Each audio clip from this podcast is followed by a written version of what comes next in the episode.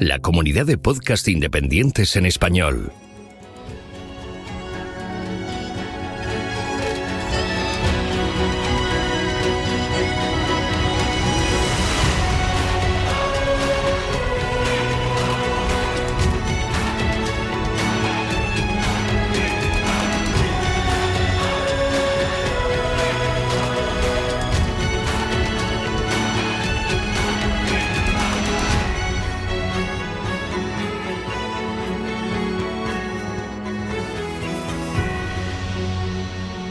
Bienvenido a GeoCastaway.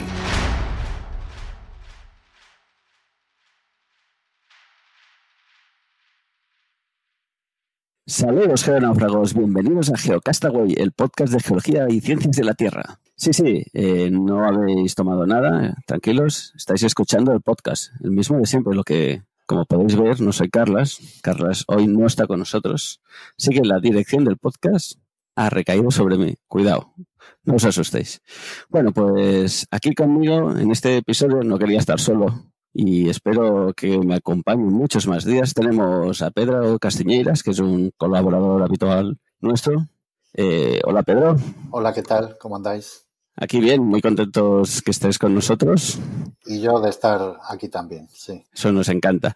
Y para crear un poco de ambiente, pues hemos buscado a alguien que no sea estrictamente geólogo. Cuando se lo pedí, me dijo que no, no, que yo no soy geólogo, pero yo le dije, hombre, vente con nosotros. Eh, se llama Mario y seguro que si nos conocéis, eh, nos seguís en Twitter, lo habéis visto, y si estáis en nuestro canal de Telegram, que ya aprovecho para decirlo, que si no, Carlas me dirá que no lo digo, a ver si lo digo bien, t.me barra geocastaway podcast, pues si estáis en estos sitios que os he dicho, seguro que alguna vez habéis visto, habéis visto a Mario. Así que, hola Mario. Buenas tardes a los dos y nada, que me has liado. Yo soy el que trae los cafés, ¿no? Porque poco más puedo aportar. Nada, tranquilo que ya... Seguro que aportas más que yo, que a muchos comentarios que haces yo digo, hostia, este sabe más que yo. Sí, claro, quisiera yo. Como yo soy geólogo, pues queda mejor.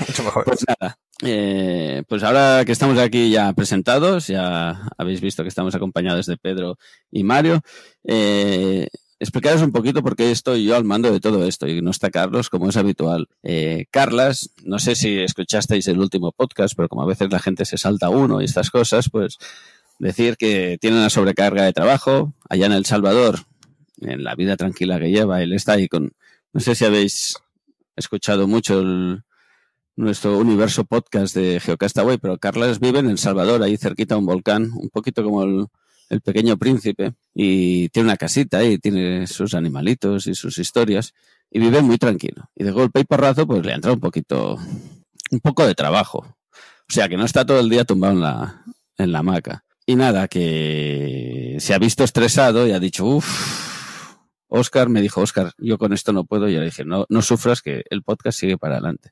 Y además está ahí que se quiere montar un viaje, no sé dónde, bueno, unas historias que tiene que, que me da, me da un poco de miedo a ver qué va a hacer. Pero bueno, una de las cosas, no sé si lo oísteis en el último episodio, Pedro y Mario, pero una de las cosas que tiene que hacer es irse a, al, al, Gran, al cañón. Al gran Cañón. Claro. Sí, sí, sí, al Gran Cañón. No sé si a vosotros os estresaría mucho ir a un sitio de estos. Sí, Hombre, vamos. Eh, sí, yo creo que preparar un viaje bien al Gran Cañón y aprovecharlo, yo creo que lleva su tiempo, ¿eh? no, es, no es fácil. Pero bueno, luego ya verá él que en Estados Unidos viajar es muy cómodo y que está todo preparado, o sea que le saldrá bien. A mí me estresaría intentar preparar todos los sitios que hay que ver, con todos los yacimientos buenos que tienen, los cortes chulos que hay. Vamos, iba a ser para perderse de varios meses por allí. Pues sí. Y más con el crowdfunding de la libreta, yo no digo nada. Eso, yo, yo insistí mucho la última vez, me, me, parecía un poco raro. Él me ha asegurado que no. no había relación causal. Ya veremos qué pasa. Seguiremos. Esperemos que en breve salga la geolibreta y se salgan todas las dudas que solté yo. Pobre Carlas sufría cuando decía, Oscar, no me saques estas cosas en directo. Oye, que... Puedo asegurar que somos muy legales y que, como siempre decimos, no ganamos un duro, dedicamos mucho voluntad y tenemos unos colaboradores que también dedican mucha voluntad con nosotros. Así que Carlas se lo pagará de su, de su bolsillo, pero daba, la casualidad daba para, para hacer la bromita, que está bien. Espero que en el aeropuerto no le pillen con toneladas de rocas en los bolsillos, en las maletas, esas cosas, porque allí se lo toman muy en serio. Esperemos que sean serios, no, no como aquí, que la gente está muy acostumbrada a llevar piedras de arriba y abajo, allá en, en Mallorca y eso ya se están poniendo serios y ya les incautan las botellitas de arena, pero hay que decir que la gente tiene mucho la manera de llevarse las piedrecitas de los sitios. Es que es un peligro, aparte de, del expolio que haces en el lugar, el problema está que te llevas a lo mejor una roca que es invasora y te, te coloniza luego la, la, península. Y a ver qué hacéis con ella. Mira, ese, ese concepto de roca invasora está, está bien, es curioso. Ambientólogo, tenía que salir por algún lado. sí, imagínate que se nos llena todo de calizas de Menorca, vaya. No... Yo, yo diría que las ofiolitas vienen de ahí. Yo no digo nada. Bueno, puede ser. Bueno, pues después de definir un nuevo concepto que son las piedras invasoras, este, este podcast va a salir, vamos, en, la, en Nature en breve. En pues nada, eh, deciros que como siempre tendremos un buen menú geológico que estará compuesto de esta misma intro que estamos haciendo. Eh, vamos a hacer nuestras noticias rapiditas acompañadas de algunas noticias comentadas y luego intentaremos colar la entrevista como siempre. Como ese peso recaía en Carlas, estamos aquí viendo cómo lo montamos, pero se supone que en este podcast que estáis escuchando pues habrá una entrevista. Y para finalizar repasaremos un poquito cómo está la geolibreta y la geoquedada. Sí, yo si quieres te cuento el tema de la entrevista que creo que me voy a animar yo a hacerla porque ha salido una noticia esta semana última sobre la bahía de Portmán. Entonces, bueno, resulta que en mi departamento hay una, hay una profesora que hizo la tesis en la bahía de Portmán, precisamente en, en la recuperación. Entonces, bueno, pues quería preguntarle cómo está el tema de, de esa recuperación, qué le parece la, la acción que se ha llevado a cabo, bueno, que no se ha llevado a cabo realmente, porque la noticia era que se había paralizado la recuperación. Entonces, bueno, pues ella nos contará muchos más detalles y yo creo que puede estar muy interesante. Pues a ver si al final de este podcast habéis podido escuchar la entrevista y ya nos contaréis, nos haréis un poco de feedback de qué os ha parecido. Y nada, una de las cosas que queríamos comentar aquí en la intro es que este fin de semana pasado, bueno, este pasado no, pero cuando hicimos el podcast último faltaba poco para el Geolodía y ahora ya ha pasado. Ya, ya tenemos el Geolodía hecho. Yo creo que es de las actividades a nivel geológico, casi que me atrevería a decir de, a nivel europeo, con más participación ciudadana. Creo que es una cosa que hacemos aquí en la península ibérica que está muy bien y que hay que reafirmarnos o valorizarnos lo que hacemos los geólogos ese fin de semana y, y nada, he de decir que como es habitual me lo he perdido, así que no voy a, a, explicar mucho, pero no sé si Pedro y vosotros y Mario habéis, habéis vivido esta jornada de alguna manera. Yo por desgracia no, me la he perdido este año porque creo que estaba trabajando, si, no me, si mal no recuerdo. Entonces no pude ir, estaba de noches y, y era imposible acudir. Pero sí que me hubiera gustado. Yo, sin embargo, bueno, este año me liaron para participar en el, en el Gelodía de Madrid y pues la verdad es que estuvo muy bien porque, bueno, eh, nos repartimos el trabajo entre varios. Eh, esa es una de las cosas que tiene, que tiene el Geolodía, que hay muchísima participación de geólogos que, que de manera voluntaria se apuntan a contar la geología a la gente y pues trabajando en un grupo grande y tal, la verdad es que se lleva muy bien. Eh, nos fuimos a ver granitos, nos fuimos a ver una laguna que hay por ahí por, por Valdemanco, en, en la sierra, y, y, bueno, la verdad es que estuvo fenomenal. Estuvimos toda la mañana por allí y, y muy bien. Y la gente, imagino que encantada con las explicaciones, ¿no? Pues sí, la verdad es que eh, fue fenomenal, porque además eh, la, la, chica que llevaba el peso de, la organización, que es eh, Alejandra García Frank, pues eh, ella tiene un proyecto de divulgación que se llama Geodivulgar, que se centra sobre todo en, en la inclusividad, ¿no? Entonces, bueno, pues teníamos un grupo de, de gente de la ONCE, ¿eh? y entonces, bueno, pues tenemos material tocable para que ellos puedan bueno apreciar apreciar la geología, ¿no? Que eso la verdad es que es fenomenal realmente yo creo que ahora me está poniendo en la situación y debe ser de las cosas más difíciles de transmitir, ¿no? Porque en geología muchas veces hablamos de paisajes, de mirad por ahí, imaginaros esto, haced esto, eh, perder el, contacto visual de, de la explicación debe requerir realmente plantearte muy bien cómo lo explicas, ¿no? Y real, eso es lo que comentabas, los, los materiales para que puedan tocar, hacerse la idea, creo que debe ser bien interesante de conseguir. Claro, ellos, ellos tienen eh, maquetas en tres dimensiones eh, con, bueno, pues con, con, el paisaje, de tal manera que cuando tú les señalas, les dices, oye, pues mira, aquí se ve eh, un valle y, y, un valle es esto, y entonces les ponen las manos y lo, lo experimentan ¿no? con, con el tacto. Y luego, bueno, pues también llevábamos algunas muestras de roca de diferente tamaño de grano para que vieran con el tacto a ver si eran capaces de, distinguir si la roca era de grano más fino o de grano más grueso. Y bueno, pues es un, es un reto, pero, pero la verdad es que es fenomenal. O sea, está muy bien. Sí, yo creo que con las nuevas tecnologías, por ejemplo, la impresión 3D para, para poder hacer los paisajes o incluso los, si quieres dar un poco de cristalografía, aunque sea un poco aburrido, le puedes poner también cristales impresos en 3D. Y luego ya lo, algo que le gustaría a Oscar también, que sería la, realidad aumentada. Si sumas todas esas tecnologías, puedes hacer una geología muy interesante para, para el gran público. El único problema de todo esto supongo será lo de siempre. La financiación, pues son, al final son cosas caras, hay que echarle mucho tiempo y es complicado. Entonces, pero se pueden sacar cosas muy interesantes de ello.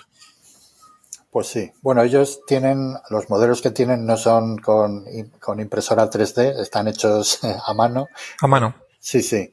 Pero, pero bueno, está, yo creo que tienen la idea de en el futuro eh, crear, eh, pues eso, con modelos 3D, eh, una serie de, historias ¿no? para, para mostrar, ¿no? que yo creo que eso pues en el futuro les, lo, harán mucho mejor, vamos. Sí, sí, le puedes sumar a eso, si suben los museos sus algunas colecciones digitalizadas de, de fósiles así un poco más, más famosos, trilobites y todo eso que se puedan luego imprimir, le puedes hacer un completo de, geología de la zona en un rato. Claro. Sí, eso, eh, bueno, hubo, hubo dos sedes en Madrid. Uno era la laguna de Valdemanco, que era donde estaba yo. La otra era en Canencia, que es un sitio que está cerca de, un lugar mm, que es muy conocido para los eh, paleontólogos, que es eh, La Pinilla, donde hay un yacimiento de, de humanos, ¿no? Entonces, bueno, pues uno de los, de los organizadores que trabajó en, en la Pinilla, pues llevaba réplicas de, de, bueno, de, fósiles humanos, ¿no? Para que ellos pudieran, los pudieran tocar. Así que bueno, estuvo, estuvo muy bien. Esto está muy interesante, sobre todo lo que decíais de las colecciones estas de los museos que las empiecen a digitalizar y ya sea para salidas o incluso en, yo siempre pienso en, en temas de enseñanza eh, básica en las escuelas, eh, que tú puedas imprimir los, los fósiles y que los puedan tocar. Creo que eso es súper interesante, que aproxima mucho ¿no? Al, a, a, la persona que recibe esa información el poder tocar y hacerse un poco la idea, porque a veces te hablan de huesos y tal y, lo ves en foto, pero no es lo mismo que tocar las cosas. Claro. Ahí, yo le creo, hay muchos museos que ya han empezado a hacerlo y le, veo mucho futuro. Y, hoy en día que la, la, impresión 3D va avanzando y cada vez está más, más fácil o más cercana al usuario, pues estaría bien. Y lo que decías de la realidad aumentada, yo hace años que lo tengo en mente, pero ya sabéis que tengo una lista de cosas eh, que hacer y nunca hago, pero... La lista interminable. Si alguien se anima escuchando eso, creo que, es súper interesante que hoy en día puedas enfocar con el móvil y los geólogos tendimos a decir, oh, aquí había un mar y nos quedamos tan anchos y pensamos que la gente se imagina un mar, pero mucha gente no se imagina lo mismo que imaginamos los geólogos cuando decimos aquí había un mar. Así que ayudarle con una capa donde se vea cómo nos estamos imaginando el mar y todo esto estaría, creo que muy entendedor, entendedor, perdón, para la gente que nos escucha. Sí, sería perfecto. Y encima mostrarle así algunos de los procesos que han ocurrido en la zona, tipo erosión o, si ha habido una transgresión o acumulación de sedimentos o lo que sea. Así la gente lo vería mucho mejor. Sí, sí. Pues sí. nos queda espacio por mejorar en tema de, dispositivos y de realidades aumentadas. Eh, como siempre, la financiación y, y el tiempo de la gente, pero yo ahí le veo una salida real. Sobre todo para los geoparques y todas estas zonas que están intentando desarrollar o acercar la geología al público en general, pues aparte de los paneles que normalmente los ponen, pero al cabo de cinco años y por falta de financiación el sol se ha comido los colores y ahí ya no se ve nada, eh, la opción esta de crear cosas con realidad aumentada, eh, yo creo que aporta eso, eh, valor añadido y además una manutención, bueno, que aquello estará siempre presente, ¿no? Solo falta que la gente tenga el dispositivo móvil, pero creo que hoy en día ya está claro que la gente lleva el dispositivo móvil, así que... Sí, incluso puede ayudar a la gente que, por ejemplo, que tenga problemas de visión o lo que sea, por lo menos a escucharlos, una locución que le vaya explicando las cosas, igual que hay los aparatos estos que te dan cuando vas a una visita guiada, pues algo parecido, pero con el móvil directamente escaneando algo. Sí, sí. A ver, a ver si. En ese sentido, a ver si vamos avanzando. Y otra cosa muy típica del Geolodía, pues es su concurso fotográfico. Y creo que ya teníamos resultados de esto, ¿no? Sí, ya hay ganadores. Eh, el Geolodía 19 han sido premiados. El primero ha sido la, la asociación, creo que era de transmisión de, para los institutos de geología, la arroba AEPCPCT de la EPEC. de la EPEC, perdón. Luego, el segundo ha sido Geología Salamán. El tercero, Polochi 52. El cuarto, la cuarta, Diana Ong. Y pues nada, felicidades a los vencedores y mucha suerte al resto para el próximo año. Espero que el próximo año en Geología 20 sea yo alguno de los afortunados. Y por cierto, esto me recuerda. Condicionando el jurado, esto, esto es de, lo peor. ¿eh? Dentro de poco es el concurso de, de geonáufragos también, o, este año no va a haber. Dentro de poco es el concurso. El, del verano. El del verano, pues, pues sí, claro. Ahora estaba pensando, pero aún no ha llegado, pero sí. Es verdad, estamos en junio ya. Sí, sí, sí. ¿Cómo pasa el tiempo? Pues sí, como, como cada año haremos el Geocast verano. Nos, nos discutiremos con Carlas con el hashtag, porque siempre tenemos problemas. Sí. sí. Pero pondremos Geocast verano 2020, ya está, o algo así. Pues sí, a ver, yo a ver si encuentro algo también para como premio, que tengo alguna cosilla por ahí, o sea que, bueno. Este año... que decir que Pedro siempre es la persona que nos consigue los premios. Los premios. nuestro proveedor de premios. Este año a lo mejor pueden caer rocas del Gran Cañón, no digo nada. Claro, Carlas, a Carlas no dejaremos participar. Encima que se va y nos deja colgados, encima nos hará rabia con las fotos de... Además, eso es muy aburrido. Son todos tratos horizontales sin a la gente que le guste la morfología fluvial, vale, pero a nivel geológico es bastante aburrido.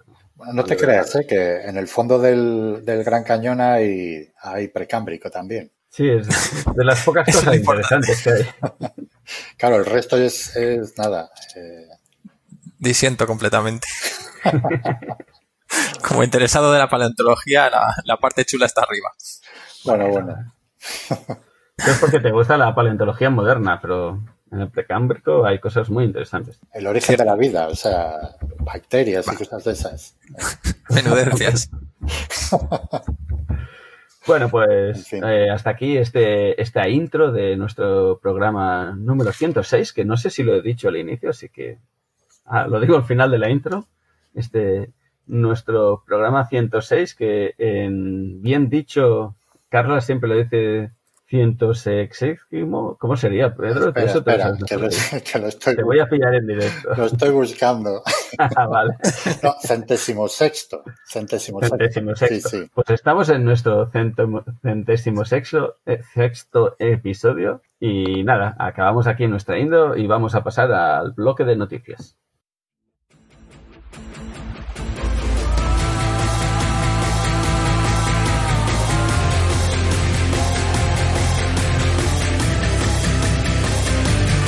Envíanos tus comentarios, preguntas o sugerencias a geocastaway.gmail.com. Puedes escribirnos en nuestra web geocastaway.com. Búscanos en Facebook y en Twitter. Y escúchanos también a través de iTunes, Evox o Miro.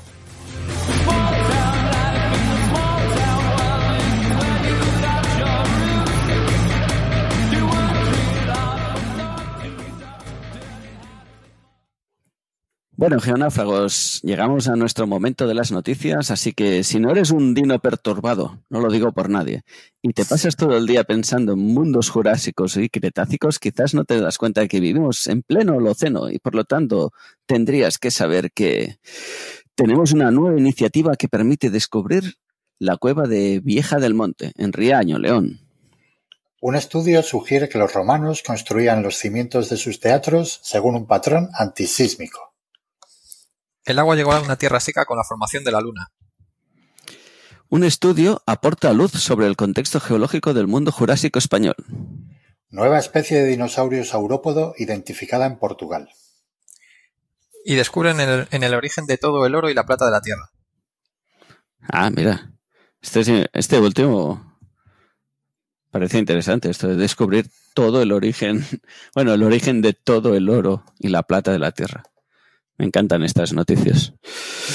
La verdad es que no me, no me la he leído, pero tiene pinta interesante. Supongo que será una estrella, pero bueno. Habrá que ver. Tengo que decir que estas noticias las cogemos siempre de la el usuario de Twitter de Sociedad Geológica. Y últimamente aparecen algunas noticias un poco extrañas. Bueno, sí, que, hablar con la gente que lleva la Sociedad Geológica a ver cómo, cómo buscan las noticias. Eh, para noticias raras, las que pone a veces también el, Instituto Geológico, que, joder. Sí, hay algunas que se le escapan. Sí, sí, pero bueno, en fin.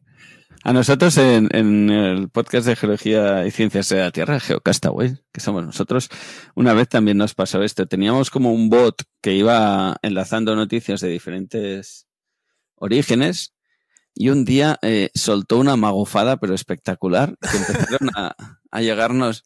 Nunca habíamos tenido tanta interacción en el, en el Twitter de, además toda gente que se mueve en el mundo de, de la divulgación científica, diríamos del entorno Naucas, por decirlo de una manera, empezó a, a, enviarnos mensajes de esto es una barbaridad, pero ¿cómo podéis publicar esto? No sé qué, y fue como, hostia, perdón, perdón. Fuimos a mirar, fuimos, vimos la noticia y dijimos, hostia, borramos rápido, pedimos perdón. Pues son cosas que a veces pasan. Eh, esto de los bots está muy bien, pero a veces hay que, que estar ahí atentos. No sé si es el motivo, ¿eh? Pero Sí, posiblemente, sí. Alimentado con tags y coge lo, primero que pilla. Y hay veces, porque, a ver, es igual que si tienes uno de física cuántica, pues alguna magufada de, de cuántica te va a entrar seguro. O sea Exacto. Lo que pasa es que es verdad que a veces, si quieres generar una reacción, oye. Eh, sí, sí, un poco de provocación va bien. Claro, o sea, yo qué sé, luego te retractas y ya está, pero vamos, en fin. Yo ya te digo, ¿eh? la, la, vez esa que se nos escapó la magufada, yo creo que fue la que la vez que tuvimos más interacción en el, en el Twitter nuestro. Quizá a veces tienes que provocar un poco para que la gente sepa dónde estás, ¿no? Pues sí. Llegasteis a más gente seguro. Eso sí.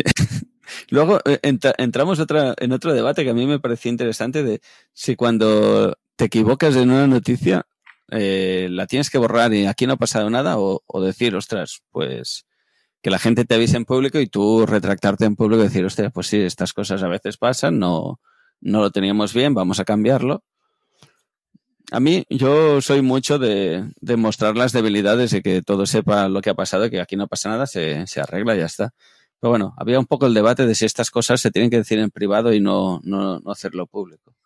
Yo me, me, posiciono más en el público, a mí me gusta. Yo pienso yo, que Sí, que sí, mientras sea correcto todo, o sea, no sé, yo recuerdo al principio cuando empecé a hacer cosas de, de blogs y tal, pues tuve interacciones con gente que, vamos, me entraron muy bien y yo dije, ah, pues oye, muchas gracias porque no lo sabía y fenomenal, lo cambio y ya está. ¿eh? Incluso en el, en el blog a veces tacho lo que había puesto, lo corrijo y digo quién me lo ha, quién me lo ha corregido porque eso también es, vamos, es parte de la ciencia, o sea, es como una cita, eso es así. Una cita bibliográfica, quiero decir. sí, yo, yo opino igual. Me gusta más, no me gusta borrar mucho los, los tweets y prefiero dejar, si me he equivocado algo que me han corregido, lo dejo y lo y apunto debajo lo que el problema que había y ya está. Claro. Pues bueno, eh, hecho este pequeño mini debate o reflexión sobre el mundo de las noticias, eh, queríamos comentaros una, unas noticias que nos han parecido interesantes, así como más en profundidad. Eh, Mario destacaba una que creo que, que le gusta, que podemos hacer hay ahí un poco de debate. Antes, antes de empezar el, podcast hemos hecho un poco de debate. Sí, A ver si, lo sabemos transmitir aquí. A ver, ¿qué nos quieres contar, Mario? A ver. Me ha llamado mucho la atención por la, desde el punto de vista de los interesados en la paleontología la noticia sobre el estudio sobre el contexto geológico del mundo jurásico español, que lo han sacado entre la, de la Universidad Complutense de Madrid, la Autónoma de Barcelona, también estaba por ahí metida la Universidad Rey Juan Carlos y la Universidad de Oviedo. Y me ha parecido muy interesante por, porque es una especie de, síntesis y de, sobre todo, de corregir algunos pequeños posibles errores que había en, en las dataciones de, de los yacimientos jurásicos españoles. O, bueno, mejor dicho, ibéricos, más que españoles. Sí, no sé si os habéis fijado, yo siempre digo la, la placa ibérica, así queda muy bien. Bueno, en este caso es todavía peor, porque en esa época yo creo que, que había como dos, dos zonas muy diferenciadas. La zona de, de que llaman aquí el macizo del Ebro y el macizo ibérico. Y lo que no teníamos, yo creo que era la, si no me equivoco, es la parte sur de Andalucía. Todavía estaba sumergida, no, no existía. Corregidme ahí porque la verdad es que en esa parte me pierdo un poco más. Pero yo creo que todavía no se había, no se había formado esa parte.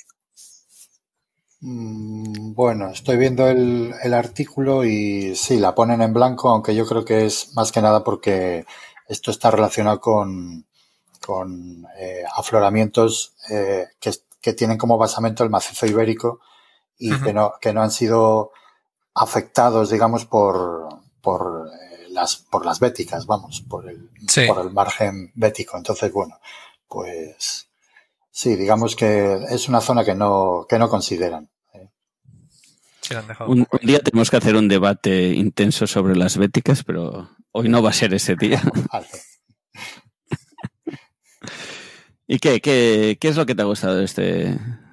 Bueno, primero que de nada decir, vamos a citar la fuente. La noticia la hemos sacado del Heraldo de Aragón. Y eh, el título del estudio, de, eh, la noticia, dice un poco así, el, un estudio en Teruel aporta luz sobre el contexto geológico del mundo jurásico español. Así es, luego supongo que si ponéis enlaces eh, podemos enlazar el, estudio original por si la gente quiere más el, el Astrad de... porque no es, no es un artículo abierto, pero por lo menos el, el Astrad y luego las algunas noticias que hay relacionadas sí que están bastante bien explicadas para lo que suele ser lo normal en estos casos.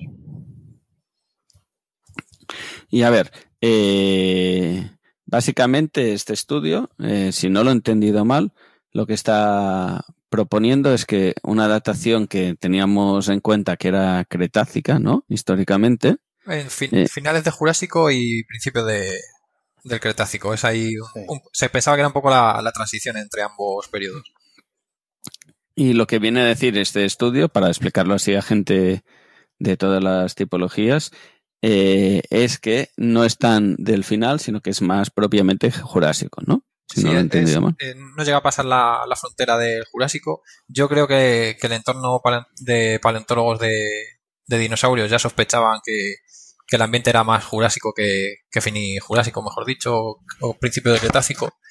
Y gracias a, a, la micropaleontología, al estudio de los foraminíferos de, de esa época, pues han, el, bueno, me explico, los foraminíferos son unos unos, seres unicelulares, que viven en el, en el mar, en el océano, y como son tienen periodos de vida mucho más rápidos que los, los dinosaurios, por ejemplo, tienen muchas más generaciones en, en poco tiempo, ayudan a datar el, los periodos de una forma un poco más sutil que, que a través de un dinosaurio o de otro animal más grande. Sí, y sobre todo decir que son fósiles que encuentras muy recurrentemente, que lo encuentras en muchos sitios. Así es, es, es muy habitual. Es muy fácil de encontrarlos, por eso nos ayuda mucho a datar. Sí, además en, muchos contextos diferentes ahí está el mismo, la misma especie de, de foraminífero, entonces puedes determinar que, que todo lo que donde aparezca ese foraminífero es del mismo periodo. Por ejemplo, eh, cuando hablamos de vertebrados así más grandes, ¿no? Animales más gorditos que yo digo, los dinos y estas historias, tienes, son fósiles muy espectaculares, pero la probabilidad de encontrar ese tipo de fósil y que te daten un, una fecha más concreta es más difícil. En cambio, eh, animalitos pequeños que tienen esqueletos fácilmente, fácilmente conservables y muy presentes en el ambiente, pues a nivel de datación nos ayuda mucho más. Eso pasa también, por ejemplo, con el polen. El polen nos ayuda mucho a definir eh, eh, ambientes porque es una cosa que viaja por el aire y es muy presente en todos los sitios. Así que en geología o en paleontología buscamos cosas para datar las cosas que sean muy específicas y muy y con mucha distribución, por decirlo de una manera. Sí, gracias a ellos se, utilizan de muchas zonas, se van solapando y puedes determinar rápidamente poniendo los estratos en, enfrente unos de otros y decir, ah, pues mira, estos dos son del mismo periodo y, puedes hacer una serie a través de muestreos en, zonas alejadas. Que lo que pasa que siempre en la, en la televisión o en, o en las escuelas, el, el, fósil típico o al que todo el mundo le tiene como adoración son los fósiles de dinosaurios grandes, ¿no? De los bichos grandes. Pero el que hace el trabajo duro en la geología son los fósiles pequeñitos que nadie aprecia y que están por ahí diseminados. Sí, los otros son más espectaculares, pero aportan menos información a lo mejor al, contexto que, que, los, que los pequeñitos, que los hay más abundantes y mucho más diseminados. Bueno, pues así tenemos esta noticia. Sabemos que hemos roto un pequeño mito, ¿no? Gracias al estudio, que es lo que hace la ciencia, buscar las evidencias, ver que una zona se ha definido de una manera y la gente que ha estado mirando dice, oye, pues esto empieza a no cuadrarme, ha buscado evidencias y al final las ha encontrado y dice, no, esto ahora me permite definir que esto que todo el mundo ha definido como tardío jurásico, inicios del Cretácico, pues lo voy a definir estrictamente como jurásico. Que es una de las cosas que siempre me gusta destacar a mí del mundo de la ciencia, que la gente se piensa, o una crítica muy típica en, el mundo de la ciencia es que vamos, que somos muy cuadrados y, las cosas cuando se definen ya están. Y no es verdad, las, la ciencia es muy dinámica y cosas que hace unos años son de una manera, pasando el tiempo con más conocimiento, pueden ser otra, otra cosa. No, no tenemos verdades absolutas. Así es, y de hecho en, este paper lo bueno que tienes, estoy esperando también a oír o leer las reacciones de los, de los paleontólogos de, dinosaurios de aquí de, España y de, Portugal porque pone un poco en contexto los, los yacimientos. El paper propone eliminar algunas de las formaciones que, que estaban definidas y, y cambiarlas a, por los sinónimos ya de otras que estaban establecidas de, de antes. Y lo estoy esperando a ver porque, claro, es el, este trabajo acaba de salir, como aquel que dice. Todavía que, queda que lo rebata alguien o... A ver si hay polémica, ¿no? Sí, para saber, porque como es una época bastante interesante de, del, del Mesozoico, que tenemos yacimientos interesantes, pues para ponerlos todos en contexto, tanto aquí como en Europa, porque hay que tener en cuenta que España en esa época o la península ibérica estaba en una zona privilegiada estaba tanto en el contacto norte-sur como en el este-oeste, pues no se había separado del todo todavía, o estaba separándose, digamos, Estados Unidos de lo que era la placa americana de la nuestra. Así que la fauna, los movimientos y las migraciones que hubo entre norte y sur y este y oeste, con estos datos eh, se mejorará bastante saber lo que ocurrió. A ver, a ver, ya, ya me estoy imaginando un salva, un sálvame jurásico aquí. Va gente. Va a que llamar a los Dinobuster para, Exacto. A ver si nos montan algo los Dinobusters con esto. Eh, ¿Qué más? También tenemos otro tema que nos ha llamado la atención, que se, se publicaba, perdón, que no me salía la palabra, en culturacientífica.com y que habla de los arrecifes fósiles. A mí y a, y a Pedro nos apareció una noticia normal y a Mario no. Entonces dijimos, pues vamos, vamos a comentarla, ¿no? Eh, un poco lo que dice el, el, artículo viene de, voy a simplificar muy rápidamente y luego ya os saltáis a la yugular si queréis, pero básicamente viene a decir que explica un poco cómo qué son los arrecifes, ¿no? Eh, que os tenéis que imaginar eh, bioconstrucciones así, son animalitos que crean cosas, eh, construcciones donde viven ellos, normalmente eh, calcáreos, ¿no? En ambiente calcáreos. Y, a base de morir y volver a crecer y morir y volver a crecer, van creando colonias y hasta que crean eh, entidades rocosas de cierta magnitud, que es lo que llamamos nosotros un arrecife, ¿no?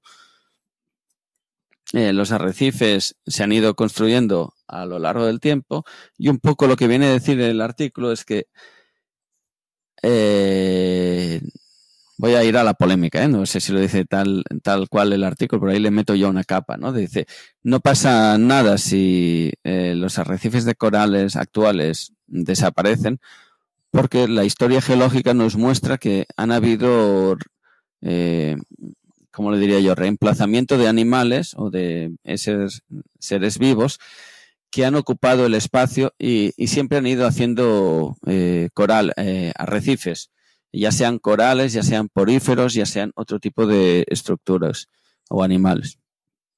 Un poquito es lo que viene a decir que desde hace mucho que hemos tenido arrecifes, ahora tenemos arrecifes, estamos viendo que eh, por temas climáticos hay algunos que están sufriendo y un poco el autor dice, bueno, este espacio seguro que lo reemplazará en algún momento otro animal que vaya bioconstruyendo. Sí, en el, a mí desde mi punto de vista, a lo mejor el autor es, creo que es geólogo de, de estratigrafía en, me parece que he leído que era en la UPV.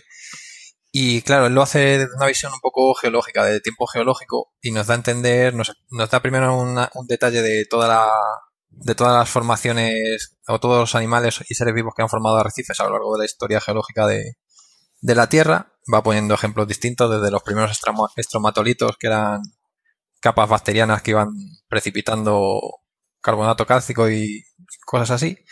Luego pasa por esponjas, como bien tú has dicho, a los rudistas, que, eran bivalvos, parientes de los, mejillones, así, grosso modo.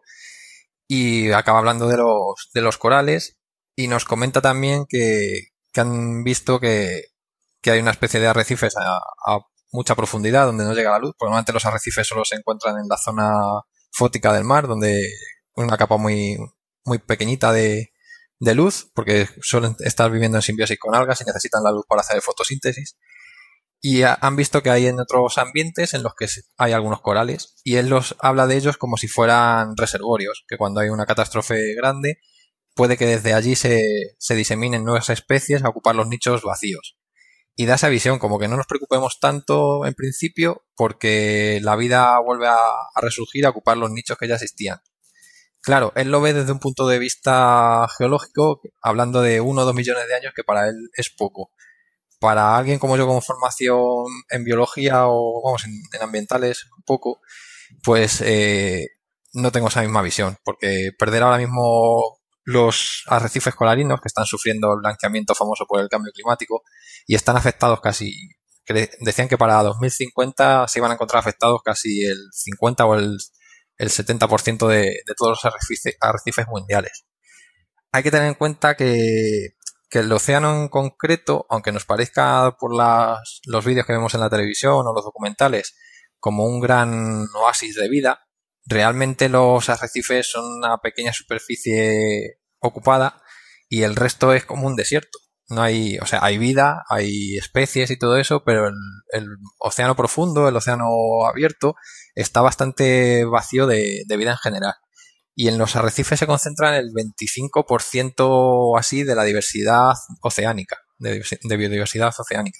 Entonces, perder cualquiera de los arrecifes supone provocar en cascada que ese ecosistema posiblemente colapse y afecte no solo a lo que es el arrecife en sí, sino a todo lo que le rodea, a las a, sobre todo a, la, a, los caladeros de pesca donde, de los que comemos nosotros y todos los demás animales. Entonces, desde ese punto de vista, sí, es posible que si se desaparecen ahora los, los arrecifes y perdamos toda la diversidad asociada a ellos, pues el mar se quede medio vacío, pero en dos millones de años volvamos a tener muchas especies nuevas.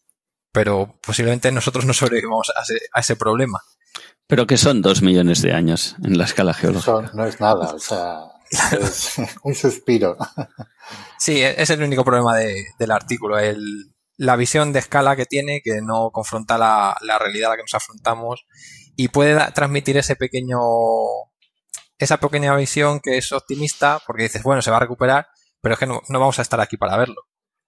Esa es una discusión bastante típica, o a mí me ha pasado en la vida real geólogos con ambientólogos o con amigos biólogos que como compartimos normalmente facultad, pues sí. el hecho de estudiar juntos hace que a lo largo de la vida te acuerdes de la gente y, quedes pasada la, la, época universitaria, pues vas quedando con la gente que has ido interactuando. Y a mí es una cosa que siempre me ha pasado bastante cuando hablo con gente que en su día estudió este tipo de carreras, ya sea biología o medio ambiente, eh, cuando hablamos del tema de cambio climático, que yo creo que todo el mundo le da la misma importancia, lo que sí que es verdad que eh, los geólogos tenemos un punto de vista muy diferente quizás al, punto de vista biólogo o medioambientólogo, que yo siempre lo digo así a nivel de provocadores más antropocéntrico, ¿no?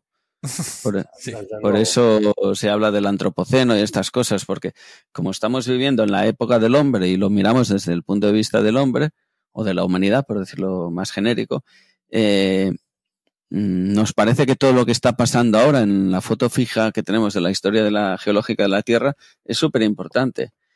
Y sí que es verdad que es súper importante y que hay que, que hay que intentar que estas cosas no pasen. Y sobre todo cuando, siempre lo digo, cuando tú puedes actuar para que eso no pase, pues me parece muy fuerte dejar que pase, ¿no? Así que sí que hay cosas que se tienen que revertir. Pero sí que es verdad que los geólogos tenemos una visión quizás a más largo plazo que las catástrofes de una vez eh, pueden ser nuevos ambientes para un futuro. Así que mm, yo en eso sí que... a mí el artículo me gustó cuando lo leí. El artículo es, muy bueno porque hace un repaso espectacular de, la historia de, la, de los seres vivos que forman arrecifes, pero se quedan en esa visión. Yo, pues, si quieres, por ponerte en contexto, es como si a un geólogo, un geólogo le diría, le dijese, perdón, que de repente todos los especímenes, de azuritas del mundo desaparecen y es imposible volver a encontrar ninguna otra.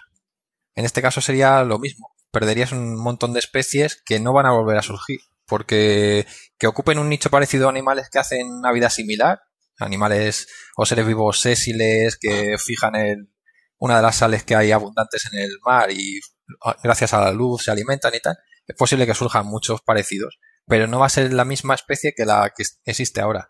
Y es una riqueza que no está a nivel biológico instantáneo es una pérdida brutal y, que afecta a lo que tú estás diciendo, ¿no? Al ecosistema en esa foto fija que diríamos. Lo que sí que a nivel geológico siempre se ha visto, ¿no? Que eh, aunque hayan crisis muy fuertes y, crisis bestias como la, la final del Pérmico y estas historias, mm, siempre vuelve a resurgir la vida y, siempre vuelve a, ocupar esos espacios que han quedado vacíos, ¿no? Sí, solo hay que ver el, el Triásico, que ha sido uno de los momentos más divertidos en cuanto a experimentos de la vida, sobre todo en el ámbito, bueno, en el marino también, pero en el terrestre yo lo llamo el cachondeo Triásico porque es que la, la explosión de, de formas terrestres es espectacular. Es uno de los periodos más bonitos de, lo único después vinieron los dinosaurios y se apoderaron de, de, todo, pero la parte hasta que controlaron todo, es muy, muy, muy bonita. Pues eso vino, pues eso vino después del pérmico, o sea que. Sí, por eso. Claro, es que si quieres algo que esté bien, ya sabes lo que toca. Pero es que no vamos a estar para verlo, es una pena. Bueno, hombre, yo qué sé, nuestros, nuestros descendientes. O alguna forma de vida entenderá la geología, esperemos.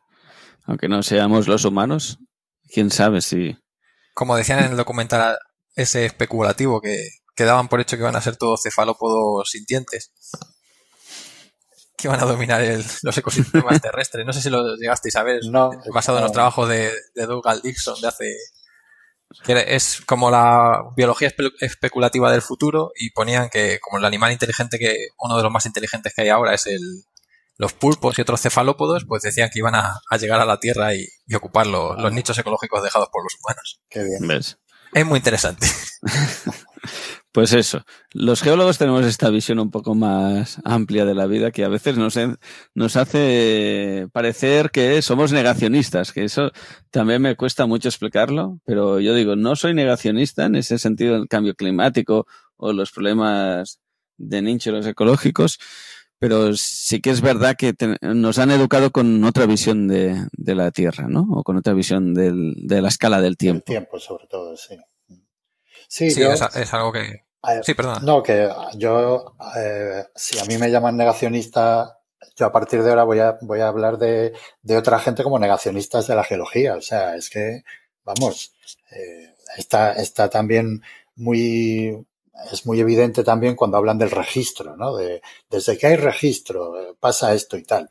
Y dices tú ya, pero si en el Cretácico había eh, unas temperaturas que no eran normales tampoco y está registrado, ¿eh? O sea, el problema es que el registro geológico la gente no lo entiende como el registro de las estaciones que tienen los climatólogos hoy en día, ¿no? Por decirlo de una manera. es registro también.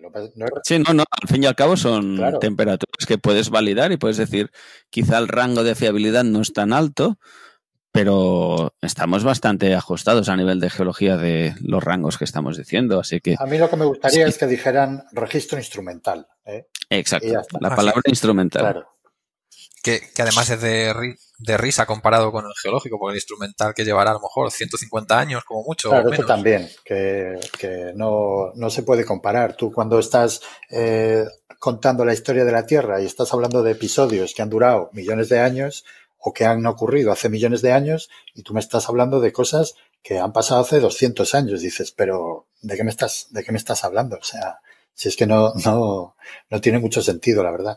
Es verdad, nos afecta y todo lo que tú quieras, pero desde el punto de vista eh, de la historia de la Tierra es absolutamente insignificante. O sea. Sí, no, es nada. De hecho, con lo que puedas, si alguna vez tenés la posibilidad de visitar o, o ver los yacimientos de, de, de, batallones cuando te lo explican jornadas abiertas y eso, te explican a través de los, sobre todo de la, de la paleontología de múridos y de ratones y de todo eso, te explican los cambios que ha habido de, clima y lo tienen más o menos ajustado y te van comentando, pues mira, esto fue una pradera, luego pasó a ser un ambiente mucho más frío y más seco y así. O sea, que cambios ha habido siempre, lo único que, claro, cuando te toca vivirlos es cuando hay que preocuparse.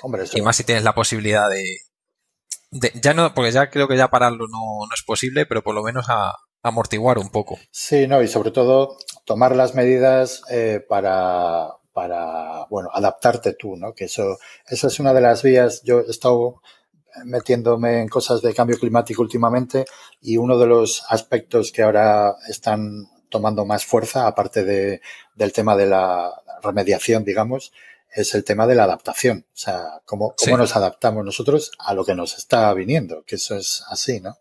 Entonces, bueno, pues yo creo que eso es una parte, pues, interesante. O sea, decir, no, no, no vamos a ofuscarnos con cambiarlo, sino vamos a hacernos a la idea de que está aquí y vamos a ver cómo podemos nosotros eh, eh, adaptarnos, ¿no? Que esa es la cosa interesante. ¿eh? Mario, Pedro, acabas de vincularme petrología con cambio climático. Esto creo que da para una entrevista un día. bueno, ya os contaré que tengo ahí un, tengo ahí un proyecto. Ya, nos contarás algún día. Esto me ha gustado. Teníamos, ah, perdón. Eh, teníamos más noticias así a comentar. Uno que nos ha gustado mucho, sobre todo a nivel visual, es un vídeo que, que corría por Twitter. Ahora no recuerdo de quién lo saqué, pero mm, bueno, básicamente es un vídeo que nos muestra un, un modelo, esto es importante, no es un vídeo que hemos hecho los geólogos de, de la Tierra, sino que hemos creado un, man, hay un modelo y hemos hecho un vídeo sobre ese modelo. Y es un vídeo que nos enseña un modelo de cómo se comporta el manto. A ver, para que os situéis, todos tenéis en la cabeza eso que explican en, en, la, en la educación secundaria, ¿no? Diría, que es, no sé si en la primaria también lo explican, pero en la secundaria obligatoria, que la Tierra tiene placas, ¿no? Que entre comillas, voy a simplificar mucho, ¿eh? Que están flotando por encima de lo que es la Tierra y van moviéndose y van chocando y van creando pues la dorsal, las zonas de subducción, un poquito estas los volcanes, las, los arcos de isla, estas palabras. Pues bueno, todo esto se va moviendo y es como un puzzle que las fechas, las fichas van encajando o no. Y, una de las cosas típicas que nos dicen es que la corteza oceánica subduce por debajo de la continental, ¿no? Pues eh, un poco lo que ha hecho esta gente, pues ha sido crear un modelo de qué pasa con esa corteza, cómo se incorpora al manto y cómo esto este sistema funciona. No sé, vosotros, no sé si lo he explicado bien, no sé si me habéis entendido. Sí, es, es básicamente eso, ¿no? De ver cómo qué es lo que le pasa a esa corteza oceánica cuando, cuando subduce, si, si funde, si no funde, si entra hasta, hasta el fondo o se dobla o no se dobla. Entonces, bueno, la verdad es que el vídeo es increíble porque se ve como, como si fuera un churretón de, de pintura que se va eh, doblando, ¿no? La, la corteza oceánica mientras entra en el, en el manto y es espectacular. O sea, y luego además también han hecho otro modelo eh, de, deformación, porque claro, eh, efectivamente las, las, placas se considera que son rígidas, pero, pero no, no, es cierto del todo. O sea, para nosotros son rígidas. Si yo me caigo en una placa, me pego una leche. Pero, pero con millones de años de, de tiempo para poder deformarse, pues realmente bueno, pues se ve que efectivamente se deforman, que hay pliegues, que hay montañas, en fin hay un montón de cosas, ¿no? Y, bueno, el modelo lo que, una de las cosas que, pretende también es, eh, bueno, eh, proporcionar una especie de, de, marco tectónico para encontrar eh, recursos minerales y, y, para, bueno, para predecir también, o para predecir o para eh, localizar las zonas donde puede haber terremotos, donde puede haber volcanes, que son justo estas zonas de interacción entre placas, ¿no? Entonces, bueno, yo creo que es, es muy interesante y además visualmente es espectacular. O sea, Sí, a mí es una de las cosas que más me ha gustado. Cuando estás en la carrera vas asociando estos conceptos, ¿no? De que algo subduce y tal, pero realmente nunca me había parado a, pensar qué pasaba con eso, ¿no? Cómo, cómo entraba dentro y, y ver este vídeo que es un modelo que no sé si lo hemos explicado nunca, pero bueno, un modelo es una predicción que tú haces en base a una serie de variables que tienes, las metes, decides cómo se van a comportar y a, base de interacciones matemáticas sacas unos resultados. E, eso es un modelo. Eh, los modelos se hacen en muchos campos de la ciencia y luego tienen una fase que es ir comprobando que el modelo funciona bien. Entonces, se manda un modelo, no quiere decir que es verdad, pero sí que explica con esas variables que tú has introducido cómo se comporta. Y, la, el trabajo que tenemos los científicos a lo largo de la vida, pues es estos modelos que vamos creando, pues ir validando que se funcionan bien y si no, y si no se adecuan con las predicciones, hacer las correcciones para que se vayan afinando, ¿no? Esos modelos. Y nada, eh, a mí sobre todo lo que me ha llamado la atención es el hecho de poder visualizar ¿no? Como el comportamiento de esa corteza cuando se incorpora en el manto, que ya es lo que os digo. Eh, lo hablas muchas veces, pero nunca lo, lo, no te paras a pensar ¿no? en qué está pasando. ¿eh? Y verlo es chulo. Sí, después de haberlo, de haberlo visto queda sorprendente porque yo estoy acostumbrado a la explicación más o menos clásica que es como una cinta transportadora realmente, como se va introduciendo dentro de, cómo subduce la, la placa oceánica por, por, debajo de la continental, por ejemplo, y viendo este vídeo la verdad es que se te quita toda esa idea. Tenemos lo que está diciendo Mario, es la, la, imagen típica que a veces también pasa en cuando explican el proceso de ebullición de un, un cazo que metes en, al fuego para calentar agua, ¿no? Que eh, la parte de abajo se va calentando, sube para arriba, cuando llega arriba se enfría y vuelve a bajar para abajo. Y eso te crea como una celda convectiva, que se dice, ¿no? Como una circulación que va para arriba y para abajo.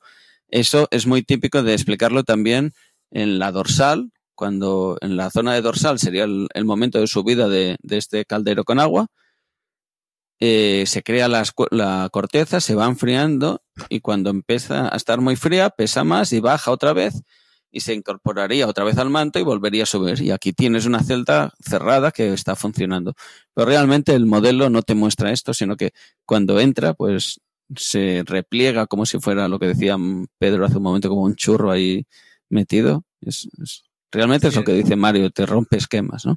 Sí, es un poco curioso, porque también, como decía Pedro, que sirve para predecir yacimientos y todo eso, y justo es donde a lo mejor uno esperaría encontrar algún tipo de, mineral necesario y tal, al verlo plegarse así, es posible que, llegue bastante más dentro del manto el material de la, de la corteza de lo esperado. Bueno, a lo mejor vosotros ya sabéis que llega más dentro, pero nosotros, la, gente normal que tenemos una formación geológica básica, yo pensaba que, se fundía mucho antes el, material de lo que estaba viendo en el, en el vídeo. Bueno, es posible que... realmente eh, este modelo, eh, o sea, la idea de que, de que la corteza oceánica cuando se introduce en el manto realmente se repliega y, y se forma un manto, digamos, eh, estratificado, ¿no? Con, con partes de manto, partes de corteza oceánica y así, pues esa idea es antigua. O sea, realmente. Ah, vale. Sí, sí, esto ya se, se habló, se hablaba en los 60 de esas cosas, ¿no? Estudiando, no haciendo modelos matemáticos, evidentemente, sino estudiando las, los trozos de manto que tenemos en, en, en la superficie, ¿no? Que hay fragmentos de manto involucrados en, en, o metidos dentro de la corteza continental. Cuando Pedro está diciendo fragmentos de manto en la superficie, no os imagináis cosas allá fundidas, sino está hablando de piedras que ya han sido solidificadas. Simplifico mucho, ¿eh? pero por si no se escucha alguien que no tiene no, bueno, tantos conocimientos que es un, a veces tenemos parte de manto que se enfrían y salen a la superficie y se quedan ahí en nuestro paisaje y eso es lo que podemos estudiar. Sí, sí, eh, sí cuando tú tienes una colisión continental, por ejemplo, eh, eh, que ha ocurrido después de cerrarse una cuenca oceánica, pues a veces ocurre que parte de esa, de esa cuenca oceánica, de esas rocas que están por debajo del, del mar, de corteza oceánica, eh, se quedan pinzadas entre los dos continentes y entonces tenemos pedazos de corteza oceánica involucrados en, eh, metidos dentro de la corteza continental. Eso es lo que se llama una ofiolita. Bueno, pues parte de, de, esa ofiolita, la parte del, de abajo, pues es, es el manto.